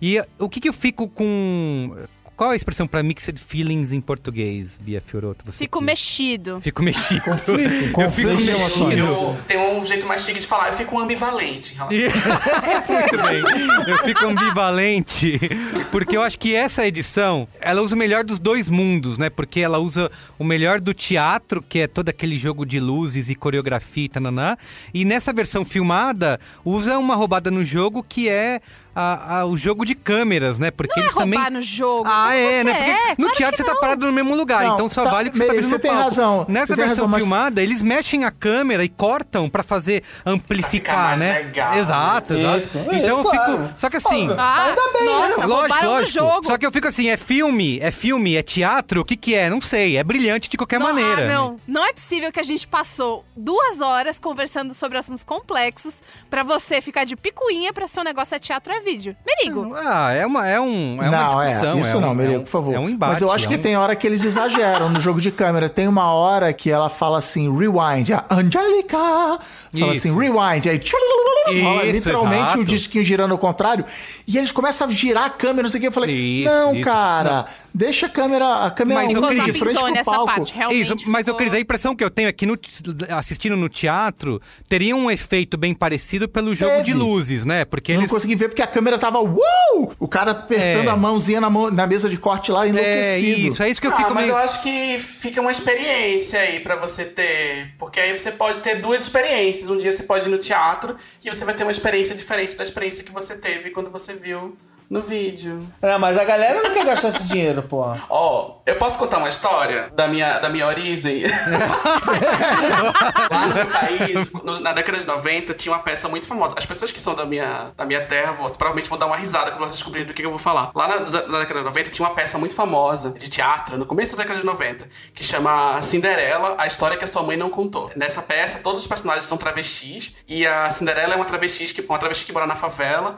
O príncipe, enfim, existe um príncipe. É como se eles estivessem no Recife. Só que existe um príncipe e ele vai conhecer as, as, as esposas lá, e todas são travestis. A Cinderela mora na favela, e todas elas vão lá fazer um lip sync para o príncipe escolher. E quem faz o melhor show é a pessoa que ele escolhe. E aí, em vez de ela esquecer um sapato, ela deixa cair a peruca. E aí, no meio da peça, o príncipe vai testando a peruca na cabeça de todas as, todos os espectadores que estão lá assistindo a peça. Eu assisti isso quando era criança. E aí, ou seja, eu não fui pro teatro porque essa peça era pra maiores de 18 anos, porque eles falam muito palavrão e muita piada de putaria. E aí, eles fizeram uma versão em vídeo da peça pra passar no especial de Natal da emissora lá que transmite o SBT. E foi assim que eu tive contato com esse material. E aí tem várias coisas que eles fizeram nessa, nessa versão dessa peça pro especial de Natal. de Natal, assim. Então, por exemplo, a, a fada madrinha, que na verdade é uma bicha madrinha, ela dá um passe de metrô pra, pra Cinderela ir pro baile. não, é uma, não é uma carruagem. E aí, quando ela vai pro baile, aí eles fizeram um take dela na estação de metrô, pegando o metrô pra passar na TV. E aí, quando ela vai na testar a peruca, não tem plateia, aí o príncipe fica testando a peruca na... Eles gra- gravaram um take numa feira. Tipo, foram levar o príncipe vestido de príncipe pra uma feira, botar a peruca na cabeça dos feirantes. E aí, enfim, toda aquela ba- bagaceira e tal. Enfim, ficou uma experiência a mais pra mim, entendeu? Porque eu não vi a peça, porque eu era muito criança. Então ficou aquela coisa que foi na minha, na minha lembrança. Então pode ser que aí, ó, essa edição aí Eu pode quero ficar na muito lembrança de alguém. assistir. Eu quero muito assistir esse negócio, muito. É, tem no YouTube. E eu prefiro o jeito que eles fizeram, que eles botaram 29 câmeras no teatro, do que agora vamos fazer a versão longa-metragem, Ah, do- sim. sabe? Sim, sim, Tá. sim. Mas enfim, já estamos há 25 horas aqui falando de Hamilton. assim, eu, eu, eu fui preparado pra não gostar. Eu até hoje olho meio atravessado por Lin-Manuel Miranda. Acho que o hype gigante desse cara Ficou, e tal. Não, acho que como ator e como cantor ele é ruim, né? É, Mas mas, ele, cara, como o que esse compositor, cara é brilhante. fez... É. O, 2 horas e 40 de, cara, o tempo todo, como diriam as pessoas do site Jovem BuzzFeed, o pau torando o tempo todo. É isso. e, e, assim, a capacidade de memória desses atores. Você não de- pode errar de- uma palavra, porque se errar uma Nossa, palavra, bicho. você derruba. É tipo dominó, sabe? Tem, Cara. você derruba um dominó e todo. tem- Impressionante, impressionante. Que aí tem, tem o segundo round, né? Que é quando você começa a gostar muito de um negócio, aí você vai no YouTube e você fica vendo, Vendo os coisa vídeos, do é, negócio. é. Sim, tô, E já aí eles nesse. foram dar uma entrevista. O, o Aaron Burr, o que faz o Aaron Burr, esqueci o nome do ator. Ele deu uma entrevista pro James Corden. Ele, ele é a pessoa que mais se diverte na televisão, cara. Eu acho ele muito legal, porque ele só leva o que ele gosta, foda-se. cara, pro karaoke, pô McCartney, foda-se, sabe? E aí ele, ele ele conta que ele já errou a letra. E ele errou a, a primeira música. Que ele conta, tipo, ó, como é que é. Como que um rapaz que é filho de uma prostituta, que o pai foi embora. É, imigrante, como é que ele foi? Como é que ele fez isso? Ele tem várias entradas com reprises dessa música. E aí ele errou. E aí ele contou a história do meio, que na verdade no começo, e aí deu tudo errado. E aí ele recomeçou. E aí ele recomeçou. Nossa. É, porque os fãs. Porque qual que é o lance? Os fãs de Hamilton ao longo do tempo, os, os fãs, eles são muito. Eles pegam muito no pé, sabe? Então é tipo, cara, se você não sabe a letra, saia do meu palco, entendeu? Eu vou Nossa, sumir. O pessoal. É que o pessoal não entendeu muito bem que é performance ao vivo. É. Que erro faz parte de performance ao vivo. É tão legal que a gente terminou de ver as quase as três horas e a gente tem vontade de começar a ver de novo. É. Porque é, É muito isso. legal, cara. É animal, é animal. Hamilton, se vira e vai ver Hamilton pra 800 dólares o ingresso, mais a máquina do tempo pra ver com esse elenco aí. Eu vou aproveitar que eu estava engatilhada aqui e eu vou dar, então, já que eu não vou dar Hamilton, Mythic Quest.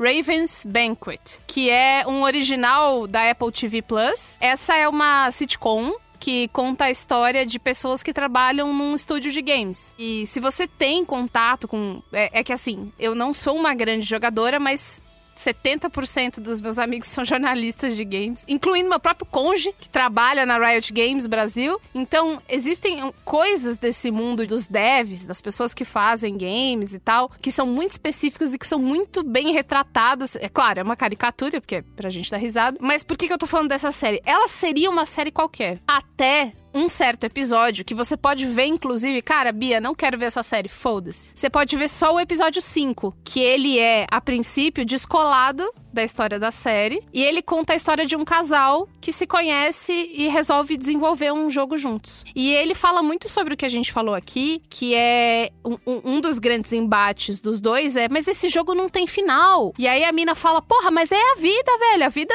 o final é morrer, caralho, sabe? E aí esse episódio chama-se Dark Quiet Death, então é morte silenciosa e sombria. Eu recomendo muito a série. E aí, se você não quiser ver a série, assista a esse episódio em específico. Ele vale como um curtinha, muito bom, muito bonito, um puta roteiro. Ele, se você é uma pessoa que gosta de nomes, nessa série tem a menina que fazia a irmã mais nova do Chris no Everybody Hates Chris. Ela cresceu. E aí ela aparece é, lá e eu fiquei encucada o tempo inteiro olhando falei, meu, de onde eu conheço essa mina? Eu conheço essa mina, eu conheço essa mina. E aí eu joguei e vi que era ela. Nesse episódio em específico, Dark Quiet Death, tem a menina que é a mãe do How I Met Your Mother. E tem o rapaz que faz o Nick no. Essa mulher sempre vai ficar conhecida como isso, né? Ela é a mãe. A É, mãe que do é essa How I Met menina? Mother. mãe do How I a Met A eterna- eterna mãe do Hamilton. É, é isso aí. E o cara que faz o Nick no New Girl. Eu esqueci o nome dele também. Eu sei que ele é muito mais do que esse papel, mas é o papel que eu lembro. Desculpa, sociedade. Tá? Então, Mythic Quest e vá ver Hamilton também. Então tem duas dicas e duas dicas rapidinhas aqui, vai. Minha primeira dica também é na, na locadora do é, Giver Jumps, Palm Springs, que estreou no fim de semana passado, lá nos Estados Unidos, estreou no Hulu. Aqui tem que, tem que procurar, né, gente? Então, Palm Springs é legal, porque é, eu não vou explicar tudo, mas eu vou dizer só pra vocês o seguinte: basta, até porque é legal você chegar sabendo menos pra você curtir algumas sacadas. Mas o pedigree do Palm Springs é: os protagonistas são o Andy Samberg, que é do Brooklyn Nine-Nine, que eu amo, né? E a outra protagonista é a Chrissy Milliotti, que é a mãe do How I Met Your Mother, Ah. que a gente tava falando. Ai, é tá? eterna. É eterno. Eterna. A eterna mãe. Isso aí. E aí, esse, o legal desse filme é que ele conta a história de, de como esses dois personagens se encontram. E é, uma, é um dia de casamento em que a namorada dele é a madrinha e a irmã dela é a noiva, né? E eles vão se encontrar e a partir daí tem uma história toda com eles dois. Mas o, o legal desse filme, ele é do Lonely Island, né? Do, dessa trupe do, do, de onde veio o Andy Samberg, tá? Eles vão pegar um grande subgênero da comédia dos últimos anos, né? Só quando vocês verem vocês vão entender. Vai pegar uma coisa que virou um subgênero, que a gente já viu vários filmes com essa temática e eles vão é, retorcer essa temática de um jeito muito legal, né? E vai fazer um filme muito bacana. Então, sem estragar, mas dizendo o seguinte: vejam que é legal. É um filme estranho, mas é engraçado, é divertido. O- os personagens são muito legais. Ainda tem o J.K. Simmons, que também tá ótimo no filme, uma participação legal. Tem muita coisa legal. Vejam. A segunda coisa, eu vou falar uma- a minha dica de a- ainda de quarentena para quem ainda está em quarentena, né? Para quem não tá é, se sassaricando por aí. É um jogo que foi lançado aqui no Brasil agora, recentemente, que já está disponível para compra e tal, que é o Detective, que é um jogo de investigação, é um jogo cooperativo de investigação de tabuleiro, em que você vai juntar o seu grupo de pessoas e ele realmente tenta reproduzir a dinâmica de uma investigação. Não tem tipo quebra-cabeça, código para você desvendar, nada do gênero. Você realmente tem que falar, eu vou tentar interrogar fulano, aí você vai fazer uma busca, aí você vai é, pegar, pegar as pistas e anotar e juntar para desvendar o crime. Então a caixa original ela vem com cinco histórias, cinco casos para esse grupo resolver, né? E aí o que que- eles fizeram? No site da Galápagos lá tem ah, o sexto caso, que é um caso que dá para você baixar, baixar o livro de regras, inclusive testar o jogo. É, e é muito legal, porque é grátis, né? Então, gente, grátis, né? Por favor. Mas o mais legal dessa história é o seguinte, é que eu fiz o seguinte, eu chamei, olha o elenco, eu chamei o Ken Fujioka, eu chamei o Fábio Yabu, chamei a minha a, a Jéssica, que também é viciada, e a gente jogou juntos via Zoom. E aí a gente montou todo um esquema para jogar via Zoom. E ele funciona muito bem jogando via Zoom. Aliás, vamos jogar depois entre nós também no futuro. E Eu, foi eu me muito senti, legal. eu não ia falar, me senti excluído, mas tudo bem. É. Só acho engraçado. Não, mas é, É, não. é, é. Por mim, tudo bem. Mas, não, é, mas enfim, a gente juntou, a gente se falou à tarde, jogou à noite e foi muito divertido. E é um jogo que funciona muito bem. Esse jogo é da Galápagos, tá disponível nas lojas do ramo aí, e eu acho que vocês deviam conhecer. Quem gosta de jogo, obviamente, quem gosta de jogo de, de investigação vai curtir pra caramba, porque é bem feito, é bem produzido, é, as tramas são legais, enfim, é, é bacana. Mas é o Detective. Aí a, a edição em português é Detective, um jogo de investigação mo- moderno. Uma coisa do gênero assim. Então procurem que é bom. Muito bem. Chique. Tiago, quer você? Minha vez. Minha vez. Eu vou fazer meu próprio jabá aqui, mas eu vou, falar- vou indicar outras Faça. coisas também. É, esse tema de hoje é muito, muito caro pra mim, né? É um tema que eu gosto muito. E eu tenho pelo menos três vídeos no meu canal onde eu toco nesse tema de alguma forma. E aí eu queria indicar esses três vídeos pra vocês, onde eu falo de algumas coisas é, que eu não falei aqui hoje, que não deu tempo de falar. É um vídeo, eu tenho um vídeo onde eu falo sobre a figura da mãe na ficção. Ai, é o meu favorito. É, Eu amo esse favorito. vídeo. É, pra caralho. Autografa ele pra mim, eu vou imprimir, Autografa. mandar pra sua casa. Esse autografo manda de volta. esse vídeo chama Minha Mãe, a Super Vilã. É assim que tá o título desse, desse vídeo lá. O outro vídeo, é, ele, ele tá com o título é, Estamos Politizando Tudo. É sobre a questão de guerra cultural. E, enfim, também aborda essa questão aí do outro, explica algumas coisas aí. Tem um pouquinho de história, tem uns babados aí nesse vídeo. É, no Das Mães eu falo um pouco de conto de fada e de, enfim, da representação da mãe em histórias populares e aí chega nos dias de hoje, onde eu falo de coisas mais contemporâneas. E o último vídeo que é a origem do mal. Assim, são, são três vídeos que conversam entre si, porque eu falo muito dessa questão da vilania e quem que a gente escolhe como vilão das nossas histórias. E É, não é meu vídeo, mas eu queria muito indicar um vídeo que eu gosto muito. É de uma youtuber chamada Rowan Ellis. Ela é londrina, eu acho. Assim, ela mora em Londres, mas eu não sei se ela é londrina, mas enfim, ela é do lado de lá. E ela tem um vídeo chamado The Evolution of Queer Baiting. Então ela fala sobre a evolução da representação LGBT no cinema, na cultura pop. Ela faz um apanhado bem completo sobre isso. Tem uma história bem interessante, ele é bem completo, assim, é um vídeo de meia hora e, e, é muito bem pesquisado, muito interessante, dá para entender algumas coisas aí sobre queerbaiting, o que, que é queer coding, o que que... Enfim, como que as pessoas LGBT estão sendo representadas na mídia e como que isso mudou no decorrer das décadas. Então, acho esse vídeo é muito importante, muito interessante e também dialoga com o, com o tema que a gente abordou hoje. Também no YouTube, eu queria indicar uma outra bonita, que é uma minha grande inspiração, que é a Lindsay Ellis. Ela são duas pessoas que têm o mesmo nome, mesmo sobrenome. e ela fez dois vídeos interessantes esse mês. É, um, ela falou sobre Titanic, é um elogio ao filme. Né? Ela, é, o, nome do, o nome do vídeo é Is Titanic Good, Actually? É? é e aí ela faz uma grande Mas eu me pergunto desse... isso sobre muitos filmes que eu vi faz é. tempo, né? Puta, será que é ela... é bom mesmo? É, e aí, segundo ela, é um vídeo muito bom. É, eu, acho, eu recomendo muito, assim, para quem gosta desse tipo de conteúdo é, de ensaio e tal. Acho que é, é, muito, muito bacana. E é legal ver alguém elogiando alguma coisa para variar também. no YouTube, principalmente. Eu acho que ela é minha youtuber preferida, assim. Minha grande inspiração foi, foi o que me fez querer ter um canal, assim. Foi quando eu comecei a ver os vídeos dela. Então fica aí a recomendação. E já que a gente está falando, já que a gente está no podcast, né, no programa de rádio, queria indicar o meu podcast preferido, depois do, do Braincast.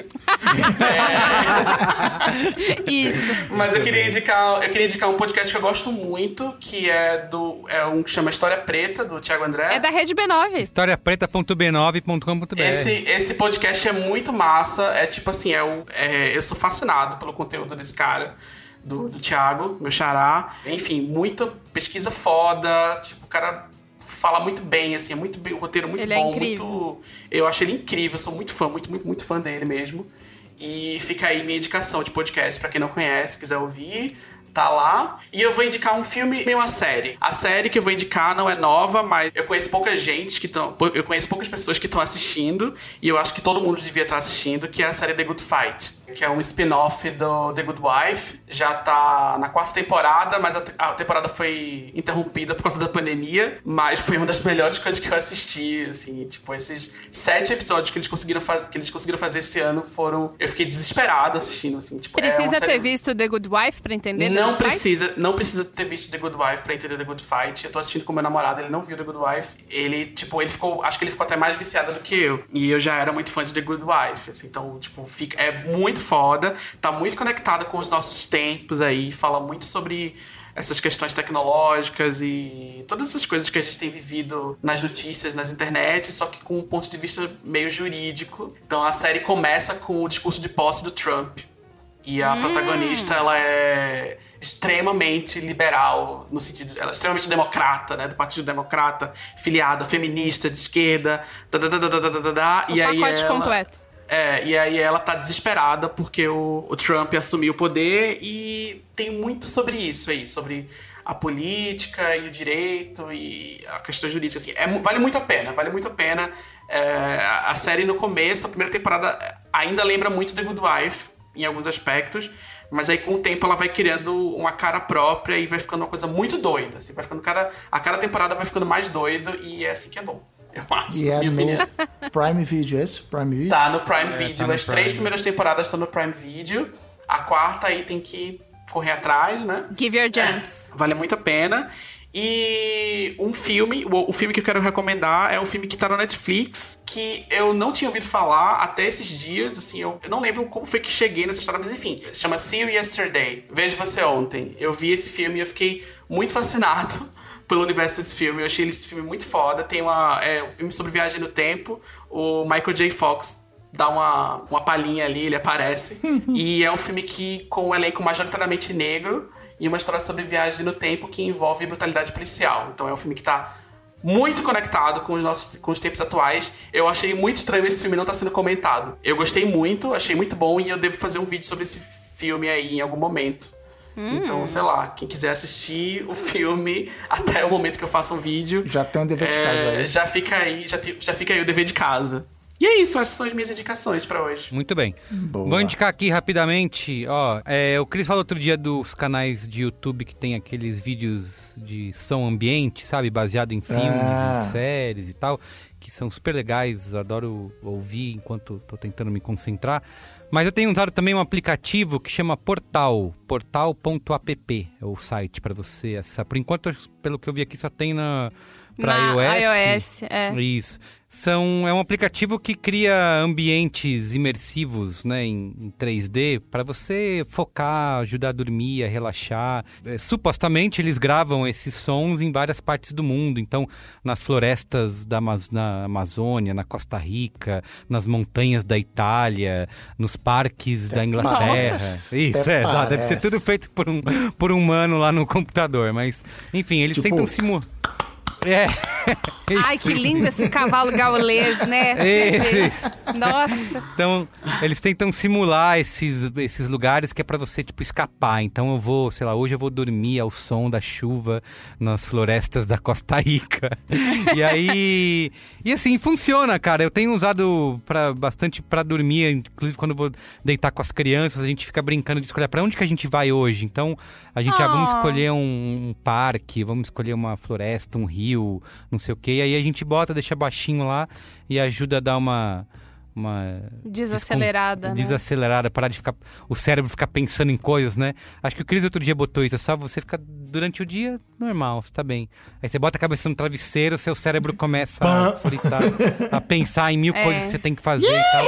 Eu vou, é. eu vou pôr a- uma coisa da Itália, né? Porque eu, como pessoa italiana, Ah, é lógico. Fiorino. Você eu, vou, eu vou sentir a minha ancestralidade, cappuccino, entendeu? isso é, exato. Eu, tenho, eu não sei se você sabe, mas eu tenho origem italiana, de família italiana. Só deixar esse beijo pro cara que criou esse vídeo, que é o Indigno Kid. Eu amo você, eu amo esse vídeo. Eu queria tatuar cada frame desse vídeo nas minhas costas. Pode continuar. Só pra dizer que eu tenho usado bastante esse app e tem ajudado, tá? Então, portal.app. É isso. É isso, Muito pessoal. bem. Obrigado, Thiago, viu, gente? Obrigada por ter vindo. Gente, muito por ter me chamado. Eu amo falar. Eu sou uma pessoa de opiniões, né? Eu tenho, eu tenho coisa pra falar. Não tá no lugar certo.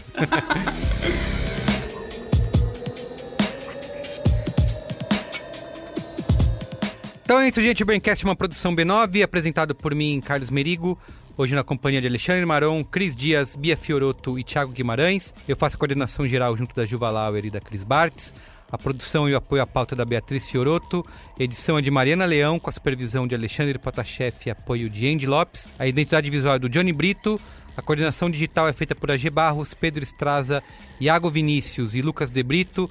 O atendimento e comercialização por Raquel Casmala, Camila Maza e Thelma Zenaro. Tá bom? Tchau! Valeu! Tchau, pessoal. Beijo? Valeu. Até a próxima.